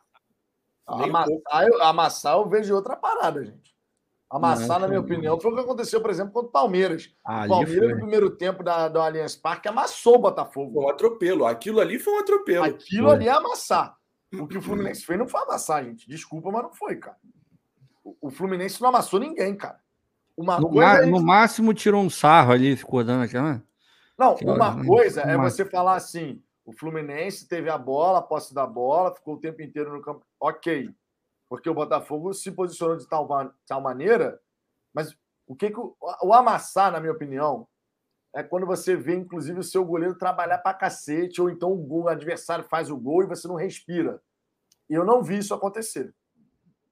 Eu não vi isso acontecer. O Fluminense basicamente fez o gol, cara, no segundo tempo. Pô, se tivesse terminado o jogo 0 a 0 não ia ficar ninguém espantado. Nenhum absurdo, ninguém é exato. Ninguém ia ficar espantado. Ninguém ia ficar espantado. Ah, terminou 0 a 0 e alguém ia ficar surpreso? Não, sabe o que a gente ia estar tá falando aqui? Tem, pô, esse jogo foi 0 a 0 Mas se tivesse que ter um vencedor, todo mundo ia falar o Fluminense. Sim. É, é o tipo de jogo que o, o pós é assim. Tá, foi uma bosta, mas se tivesse tido um vencedor, teria sido o Fluminense e tal. Mas o 0 a 0 não foi totalmente injusto também, porque nenhuma das duas equipes, equipes apresentou um futebol decente que capaz de porra, ficar muito melhor que o outro. Foi, foi fraco, o jogo foi uma bosta. Foi muito ruim. Luizinho trazendo estatísticas aqui, ó. Número de passes do jogo: Fluminense 680, Botafogo 134. Isso resume muito bem a partida patética protagonizada pelo Botafogo. Foi, não. O time do Botafogo não jogou. Foi ruim. É. Eu não digo patético, não, porque patético seria se os caras estivessem jogando de sacanagem. Não, não, jogou de sacanagem. Mas foi muito ruim. Foi um jogo muito. Foi ruim de ver. Pô, nossa, imagina vocês que estavam lá no estádio, pior ainda. O, o Vitor Barcelos aqui resumiu. Eles controlaram o jogo, é diferente de amassar. O Gatito não fez nenhuma defesa. É. A gente controlou vários jogos e, e, nem por isso a gente veio aqui falar que a gente amassou. Pô, contra o Havaí, primeiro tempo, a gente controlou o jogo. É, contra o Goiás, a gente controlou o primeiro tempo também, mas ninguém falou que a, a gente primeira hora do jogo contra o Goiás. É, a gente não amassou o Goiás. Pois é. é. A gente controlou apenas, somente. Exato. Ricardo Fará vai tomar um bloco também hoje. Pronto. Controlar o jogo é diferente de amassar o adversário. Pois é. Isso não tem nem dúvida em relação a isso. Entendeu? Não tem nem dúvida. O Fluminense controlou o jogo. Mas amassar é outra parada. Isso aí é. não dá nem para. Não tem, não tem como a gente. E o Fluminense só controlou o jogo até porque a gente acabou permitindo também na questão da, da proposta. Né? A proposta com que o time entrou permitiu que o Fluminense tivesse maior, esse maior domínio do jogo. Caraca, maluco. O cara, nossa, Deus, saco cheio de passar pano. A gente aqui falando que o time foi horrível, Jogou mal pra caramba. Não, mas é porque o, o passapano é quando você fala algo que a pessoa discorda de você hoje em dia. Ah, entendi. Basicamente então, é Então quer dizer falou. que ele achou o jogo bom hoje. Eu acho que deve ter achado. Porque, porque para tá não concordar com a deve gente. Ser isso, deve ser isso. Para não concordar com a gente. Tipo assim, meu irmão, jogo a, gente, a gente tá falando que o Botafogo foi mal. O cara tá dizendo que a gente tá passando pano, então, de repente, de repente, o Botafogo foi bem na visão do Cássio Pagliani. É. É Fico até mais tranquilo que alguém enxergou que o Botafogo jogou bem. Achei que todo mundo ia falar que o Botafogo jogou mal. Fiquei até um pouco mais tranquilo agora. Rafael Carlos, a Rabi Ramos Rodrigues monopolizam tanto o noticiário do Botafogo que a sensação. Peraí, que pulou. A sensação é que nós não estamos indo atrás de mais ninguém. O que pode não necessariamente ser verdade. Cara, sobre essa questão, Rafael, eu já falei aqui. Como é que funciona esse papo aí na, de, especulações de mercado nessa época? Se não tiver nenhuma especulação de mercado, vai ter uma parte da torcida que vai reclamar. Vocês têm dúvida? Não tem, né? É. O Botafogo não está indo atrás de ninguém. Se tiver especulação de mercado, vai ter uma parte da torcida que vai reclamar, dizendo que tá tudo vazando. Mas acho que o problema, mas acho que o problema é esse, cara. Sinceramente, o problema é que o Botafogo tá. E aí, aí o... não é o Botafogo, é o Textor. Se bem que nesse caso não foi nem o Textor que deu essa notícia, né? O do Cavani você coloca na conta dele. O do Rames, você coloca, foi o cara lá da Colômbia que, que falou, né? Mas logo depois ele confirma. Irmão, já deu, cara. Vamos parar de falar de craque no Botafogo. Já encheu o saco, mano. Encheu o saco. Esquece essa porra de trazer. Ou se trouxer, não fala nada. E se falarem, porra, o texto não tem que vir a público e falar. Da próxima vez que alguém mandar que o Botafogo fez uma proposta pelo Rames Rodrigues ou por alguém parecido com o Rames, na minha opinião, o Textor tem que vir e falar: pô, não, não tem nada não. É, não sei de onde surgiu esse rumor. E por trás está fazendo proposta, está porra, é, falando com o jogador, mas na imprensa não tem a menor ideia de onde surgiu isso, sinceramente. Sabe por quê? Aí quando contratar, ele pode vir e falar: não, a gente não falou nada para não atrapalhar a negociação. Ninguém vai ficar puto, vai todo mundo ficar feliz. Agora, porra, ele fala que quer contratar e não contrata ninguém. Né, que ele fala que quer contratar, né? Contrata a gente, teve aí. O, o time que tá jogando foi ele que contratou. Então, porra, para mim já deu, meu irmão. Esse negócio de ah, estrela. Porra, estrela é o que tá no, na camisa, no escudo, e com ela que a gente vai. E se quiser trazer, não fala nada, desmente. E aí, quando chega, apresenta, pô, tá aqui, o Ramos Rodrigues está aqui, camisa do Botafogo, e parabéns. Porque senão já, já encheu o saco já, cara. Daqui a pouco vou falar que o Messi vai vir o Botafogo. Porra, é foda. É, aí a gente tem que ver o negócio desse. É verdade que o Botafogo não tem dinheiro. Não é verdade, cara. Não é verdade. O Botafogo tem dinheiro. É claro que tem dinheiro, pô. O dinheiro não é o problema. O Rames mesmo. O Textor poderia pagar o salário europeu do, do Rames. Só que o cara quer outra parada. Então, meu irmão. Não, a questão, a questão hoje no Botafogo não é dinheiro. É, não Pô, é. Estava oferecendo 4 milhões de euros pelo contrato do Zahavi. Não é, gente. Não é, não é dinheiro, não é, né? Não é. O Botafogo antigamente oferecia esse salário para quem? Para ninguém. Estava oferecendo para o Zahavi 4 milhões de euros. O cara não quis vir. Não, não se trata apenas de grana. Não se trata apenas de grana. Por isso que é tão importante a gente olhar para os jogadores que o Botafogo vai sondar, o perfil desses jogadores, e a gente poder enxergar assim, cara, tá difícil de trazer um nome renomado? Então, é o que o Ricardo tá falando. Deixa essa porra de lado não vai ficar tentando trazer jogador renomado agora, mas que você faça um bom mercado trazendo jogadores de repente promissores, inclusive da América do Sul. E não precisa desse cara, vamos combinar, nesse estágio inicial, irmão, ninguém vai. Pô, se vier, ótimo, mas sinceramente, o projeto Botafogo nesse início não depende de um craque. Não depende.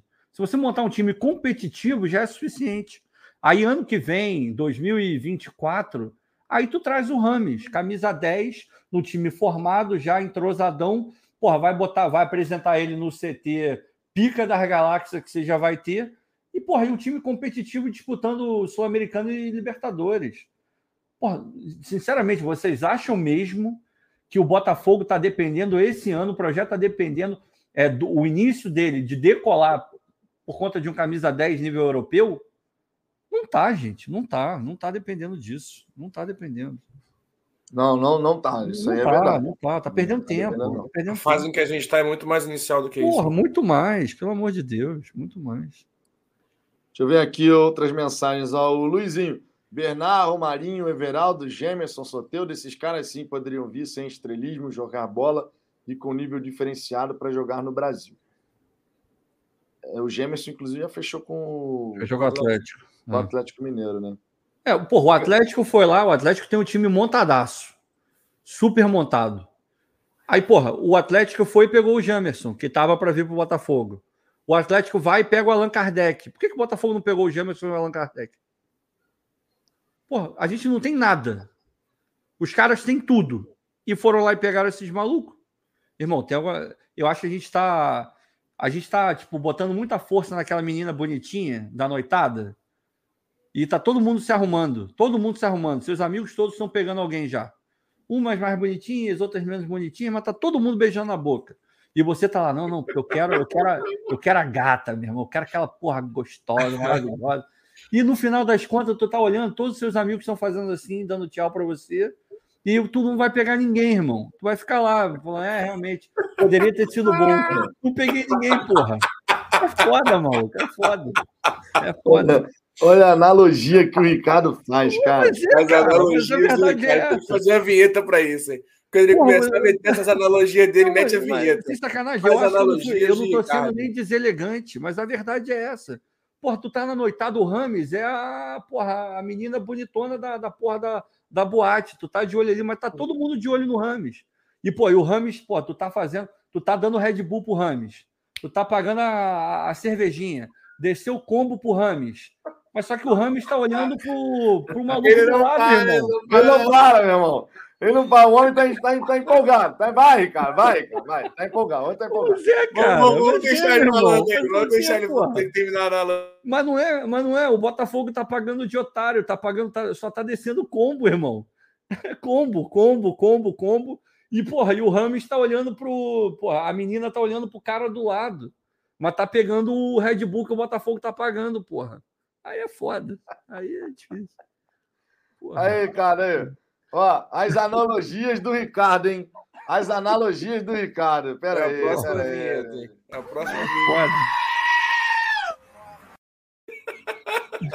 Não, o André, o André tá falando que o Ricardo tá contando o que já aconteceu com ele. Mentira, nunca aconteceu isso, porque eu nunca fui otário a esse ponto. Nunca fui otário de virar o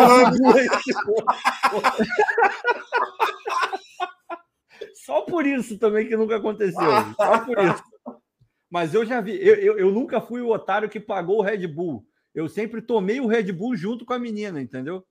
Era foda, difícil, cara. Mas enfim, desculpa aí, cara. Desculpa aí, mas é, tava, tava, tava, tá preso mesmo. É porque é foda. Você fica só tomando na cabeça. Aí você vê, o Rames não vem mais, mas vem o, o Jimmy Cliff, o Joffrey. Porra, aí é foda. Aí...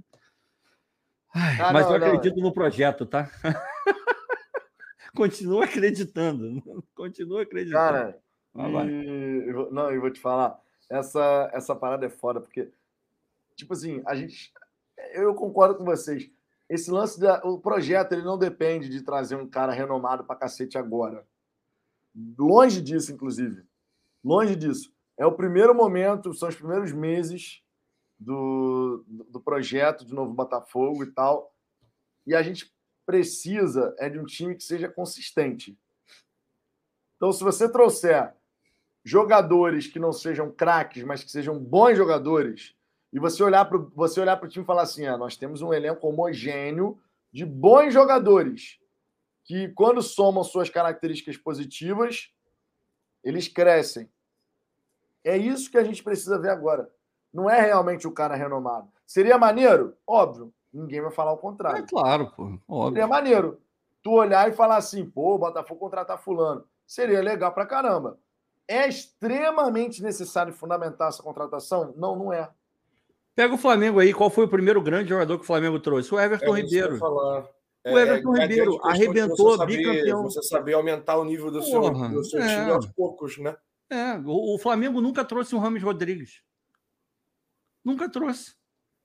Não precisa trazer o Rames. O Rames é o, a exceção da exceção da exceção que o cara vai trazer. Você pode pegar. Qual, qual, vamos lá, agora, agora sem sacanagem nenhuma mesmo. Qual esse nível de jogador, essa prateleira de jogador? Quais jogadores já vieram assim para a América do Sul? Jogador de 30 anos que tem bola para jogar na Europa, não, não num centro, mas que tem uma carreira consolidada, que em algum momento já foi, tipo, o, assim, na Copa de 2014, o Ramos termina, a Europa inteira queria o Ramos o Real Madrid foi lá e pegou. Desse nível, quais jogadores já vieram para a América do Sul? Pô, tu vai pegar aí o, o Tevez voltando da Europa, é desse nível, e voltou para onde? Não voltou, pô, voltou para a Argentina, para o lugar dele voltou lá. Voltou para o Boca.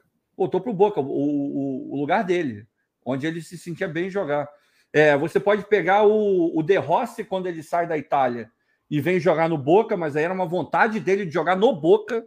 Ele queria jogar no é, Boca. Era uma parada muito específica. Muito Era uma coisa dele, Maradona, Esse tipo de jogador você só vai conseguir trazer se ele já tiver alguma Exato. coisa interna, Aí, pessoal, Exato. uma vontade é que faça ele vir para o Brasil por conta da mulher dele. Pois é. Aí, porra, você tá... esses jogadores, aí eu, eu sinceramente não estou conseguindo lembrar de nenhum outro dessa prateleira voltando assim. É, de verdade, não estou não tô conseguindo lembrar.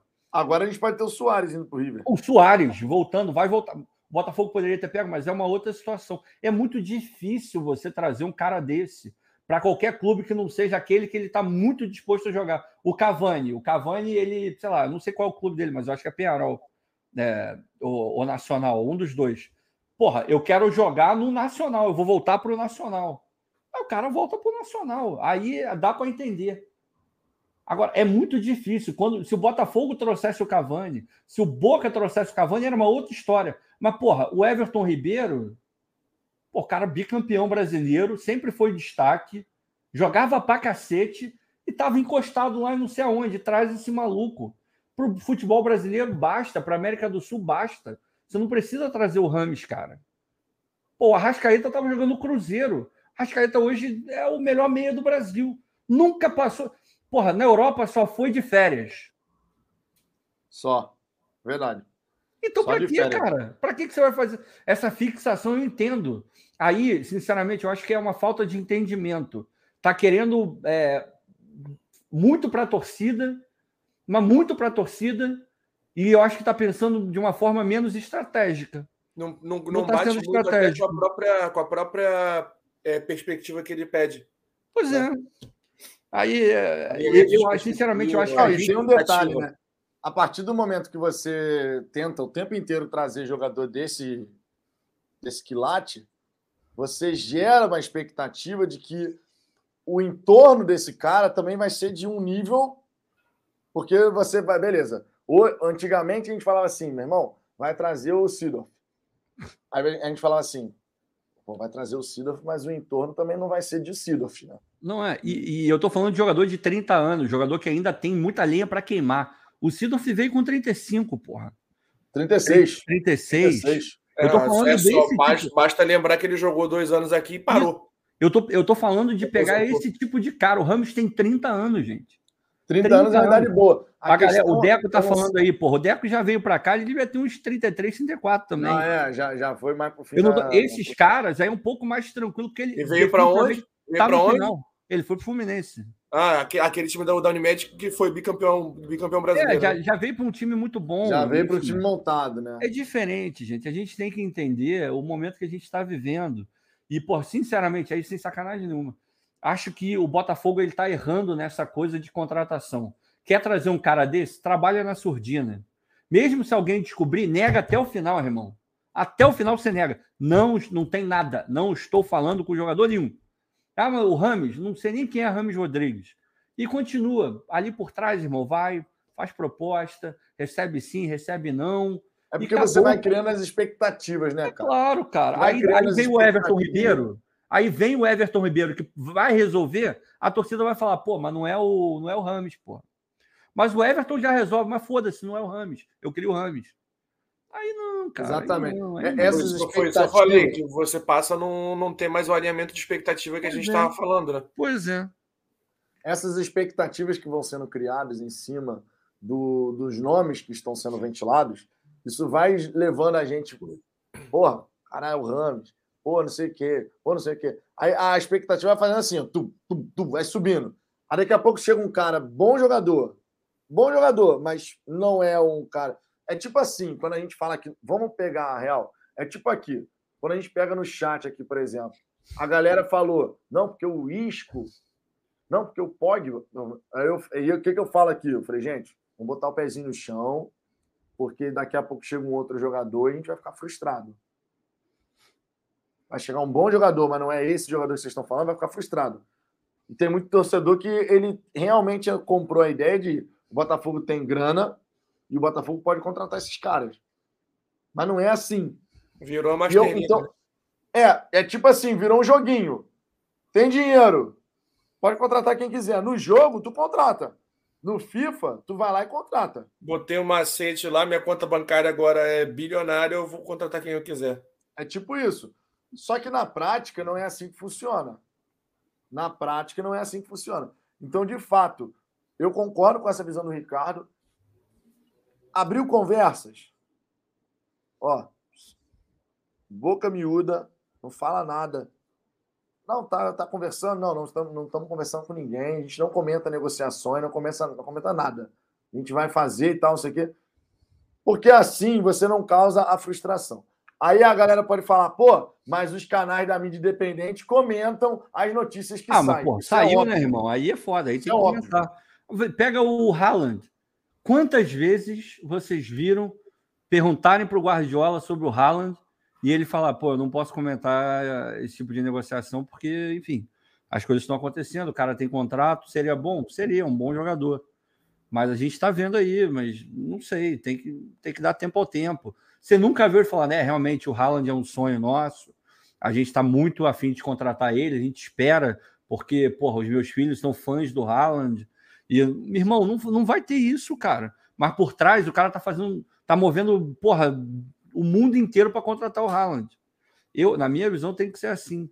Porque, querendo ou não, quando, quando você explana uma porra dessa, você está querendo o quê? Você está querendo que a torcida engaje, que a torcida faça as coisas. Mas quando você contratar, ela vai engajar naturalmente, você não precisa falar mais nada. Se apresentou, fechamos com o Rames Rodrigues. Irmão, blá, blá, vai vender camisa, vão, vão pedir, vão fazer estátua do Rames, vão vender. Porra, se você vender camisinha com o rosto dele, vagabundo vai comprar. Então, segura a onda, porra, segura a onda, segura a onda, só um pouquinho. O Juliano, trazendo o artilheiro da Copa 2022, está tranquilo, pô, só isso. Só isso. Só, só isso. Só isso. Traz o artilheiro da Copa. Tá resolvido, Juliano. Aí fica complicado, Juliano. Aí realmente fica complicado. JC, Texter é muito midiático. Isso é ruim para negócios. Eu não acho que seja ruim. Eu acho que você tem que saber medir a hora que você vai, falar, vai usar isso a seu favor e a hora que você tem que ficar quieto. É o que o Ricardo está falando. Quando você chega e vai falar de alguma contratação, o jogador que é midiático, não sei o quê, que vai gerar uma expectativa muito elevada, mas ao mesmo tempo se a gente está falando de expectativa, a gente também está falando de frustração. Porque uma coisa caminha lado a lado com a outra. Quanto maior a expectativa, maior vai ser a frustração. Se a gente fala de jogadores nesse nível, o melhor é você, quando questionado, você não confirma. Por mais que esteja conversando. Porque é difícil de você dissociar uma coisa da outra. De você chegar e falar assim, ah, sabe, a gente está conversando. Para muito torcedor, quando você escuta, o Botafogo está conversando com o Rames Rodrigues. Caralho, o Botafogo vai contratar o Rames Rodrigues, já está certo. Não, e quando e você tá vê certo. que o clube dele aceitou a proposta, aí Pô, não, Aí, meu irmão, a galera já fala, é. cara, o Rames Rodrigues vem, aí é. não vem. Aí o que acontece? Vem a frustração. Então, assim, nesse momento, como, até porque tudo que está envolvendo contratações, esse período de contratações no Botafogo, está mexendo muito com o torcedor.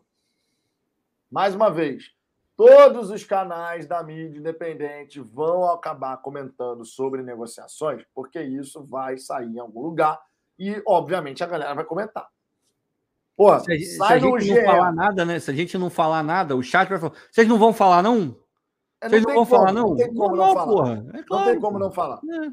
Não tem como não falar. Ah, não, mas então a mídia independente não tem que falar. Meu irmão, sai no GE, sai no lance, sai não sei aonde. Desculpa, a galera vai falar achar que a galera não vai falar. É ilusão. Ao mesmo tempo, só vai falar por quê? Porque as informações estão sendo apuradas e tem gente dando com a língua nos dentes, seja o lado do empresário, seja o lado do próprio Botafogo. Se a gente não tem acesso à informação, por exemplo, a galera estava elogiando aqui, pô, o River Plate ficou na surdina, não sei o quê, contratou, vai contratar agora o Soares. Eu não sei como é que foi a repercussão da, é, lá, lá na, na Argentina. É. honestamente. De eu repente, não sei é o, é De repente o Abla Fogon tava, é tipo tava falando pra cacete também. A gente Abla River. É Abla River. É o Abla River. Os missionários, missionários. Porra, a gente não sabe, né, irmão? Aí é difícil. Então, assim, vai ter, cara. Isso vale para qualquer time, tá?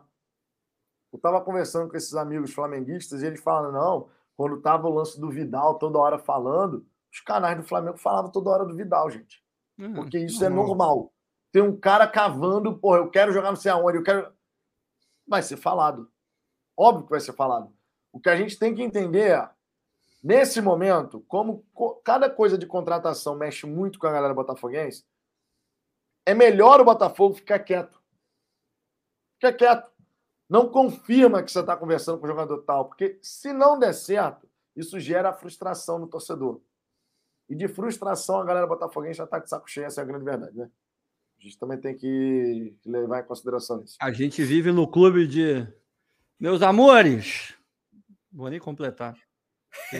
Esse áudio todo mundo conhece. Fulano de tal está assinando o contrato. Agora! Agora! Porra, Gabriel é... Assunção, é eu acho que se nada está sendo falado sobre contratações, já é devido ao sigilo. Aí é que tá. O problema é que está sendo muito falado. E quando questionado, também está sendo falado. Quando não acontece, a frustração vem num, numa medida grande. E outra, dependendo do nome que está sendo especulado, quando vem um outro jogador, fala: é, a gente sonhou com fulano, acordou com o ciclano. Vocês sabem como é que funciona essa história. Né? Ó, o Monte é, Black, o fala mal de mim, não. Aí, o homem eu. Vai uma bolinha galera. Vai uma bolinha aí, galera. É maravilhoso, né? Vai uma, uma bolinha aí, é foda, meu irmão. Helder Francisco, o texto disse que time que sobe da. Peraí, que subiu aqui. Na Série B tem que lutar para ficar também, na Série A. Né? Hã? O deitadão que sumiu. O Rotenberg deitadão sumiu. Mas essa mensagem aqui do, do Helder, essa mensagem aqui, cara, se a gente for realista, gente, essa mensagem ela é verdadeira. Por mais que a gente não goste de escutar. Normalmente, em várias ligas do planeta, não só aqui no Brasil, um time que sobe da Série B para a Série A, o primeiro objetivo desse time é permanecer. Isso não é nenhum absurdo de ser falado. Por mais que a gente não goste de escutar isso. Um time que sobe da Série B para a Série A normalmente não faz o que o Botafogo fez em 2016, por exemplo. Dá uma arrancada e ir para Libertadores. Isso foi uma coisa completamente fora da curva. Não era nem um planejamento do, do, do Botafogo, inclusive. Então, essa questão de falar da gente vai buscar permanecer na Série A, além de ser um controle de expectativa, óbvio, mas ele está sendo realista só. Por mais que a gente, enquanto torcedor, não goste de falar isso. A gente, como botafoguense, a gente vai falar mesmo, agora o Botafogo podendo ter contratado não sei quem, não sei quem, a gente vai brigar por isso. O objetivo inicial de um time que sobe da Série B para a Série A, objetivo inicial, que pode mudar ao longo da temporada, mas o objetivo inicial quando começa o campeonato é vou permanecer. Depois disso, à medida que o campeonato se desenrola, você pode mirar outras coisas. Mas não é nenhum absurdo. Pelo menos eu penso assim. Quero, quero saber a opinião é de vocês. O planejamento tem que ser esse. Você não pode querer, querer planejar, dar um passo maior que a perna. Se você estava na segunda divisão, você, você em condições normais de temperatura e pressão, você não tem condição de chegar na primeira divisão e dar um passo desse tamanho. É, mas, mas pera não lá, né? Como. Calma, calma, calma.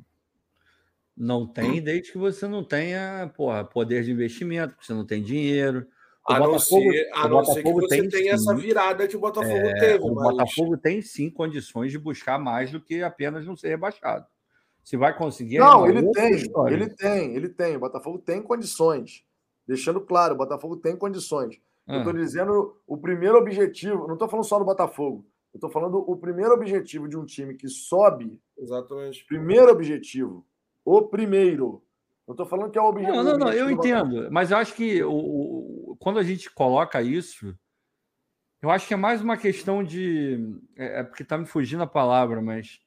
É, cara, fugiu totalmente, mas é quase que uma questão de beleza. É protocolar falar isso, veio a palavra. O protocolo diz que está subindo da primeira, da segunda para a primeira. O primeiro objetivo é se manter. Esse é o protocolo, porra. Sim, esse é o protocolo, exato. O que então, não significa é dizer que é só isso que você vai brigar. É, é, é. E o discurso é muda de acordo com, com, a tua tabela. Claro. Se o claro. tivesse em segundo, Sim, claro. a gente não ia estar ouvindo isso. Claro. A gente ia estar ouvindo outra coisa. É mas, enfim. Isso é óbvio. O, o, discurso inicial é nesse sentido, que não significa dizer que você vai ficar com esse discurso até o fim do campeonato. Certo? Uhum. Esse, esse é um ponto. A, a galera que está dando até exemplos. A... Discordo totalmente, ainda mais com o investimento da SAF, sim, isso pesa. O Kevin Taylor, River ganhou uma Libertadores logo depois de subir. São times que fazem investimento. Eu estou falando, gente, só para deixar claro, eu estou dizendo, eu estou dizendo o objetivo inicial, quando vai começar o campeonato. À medida que o campeonato vai se desenrolando, você vai mirando outras coisas, que é normal. Você passa a ver que o campeonato é acessível para tal coisa, para A, para B, para C. É normal. Eu estou falando assim, vai começar o campeonato. Quando vai começar o campeonato, o objetivo de times que sobem de uma divisão para outra é, primeiro foco, permanecer se consolidar e não passar susto. Esse é o primeiro objetivo. Segundo objetivo, aí vai de acordo com a tabela que você vai tendo. Por exemplo, hoje, hoje, quando você para para pensar no Goiás, que está lá embaixo já. Na, tá, Goiás, eu acho que está até na zona de rebaixamento nesse momento. Ou não? Não, Goiás. Curitiba. Curitiba subiu com a gente, está em 16. Curitiba estava lá em cima. Está em 16. Qual é o objetivo do Curitiba hoje? Qual é a primeira preocupação do Curitiba hoje? Eu não posso ficar na zona de rebaixamento. Ah, Vitor, cara, eu entendo, eu entendo o que você está falando, mas. Deixa eu terminar de falar. Estou é. falando é. assim: quando você olha times que acabaram de subir, à medida que o campeonato vai se desenrolando, você vai mirando outras coisas. Por exemplo, hoje, se você perguntar para mim, você acha que o Botafogo briga para não cair? Eu continuo falando, não, não briga para não cair. Eu acho que o Botafogo vai brigar para ficar ali no, na parte de cima da tabela. De décimo, e quando eu falo parte de cima, deixando bem claro, eu estou falando do décimo para cima. Eu não estou falando de Libertadores, terceiro, segundo colocado já de, de imediato, não. Hoje, analisando o campeonato, eu miro assim: Botafogo ficar ali em nono, oitavo lugar. Hoje. Por intermediária da tabela, né? Parte intermediária. Hoje eu falaria isso. De repente, daqui a 10 rodadas, chegando os reforços, não sei o quê, eu posso mudar completamente minha visão. Hoje eu falo, se o Botafogo terminar o Campeonato Brasileiro em nono, oitavo lugar, foi um bom campeonato. O que a gente tem hoje. Só que as coisas mudam ao longo do tempo, obviamente. Né? É, eu. Eu concordo em parte. Acho que quando começa o Campeonato Brasileiro com investimento. Aí eu tô. Eu, eu sei que o treinador chegou no, no laço, que montou de uma hora para outra o elenco, eu sei tudo isso, mas o discurso está correto. O discurso da diretoria é correto. Mas não acho que um clube que, mesmo subindo da segunda para a primeira, um clube que numa primeira janela investe 60 e poucos milhões, esse clube não pode lutar para não cair. Não pode, simplesmente não pode. Está falando de orçamento de um. Porra, deve ser o orçamento do Cuiabá para o ano inteiro, cara.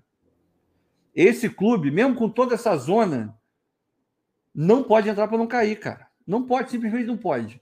Agora, o Textor virar e falar que o objetivo é, é, é, é não cair, eu, eu entendo o porquê que ele está falando. Mas eu aposto com você que não é nisso que ele acredita.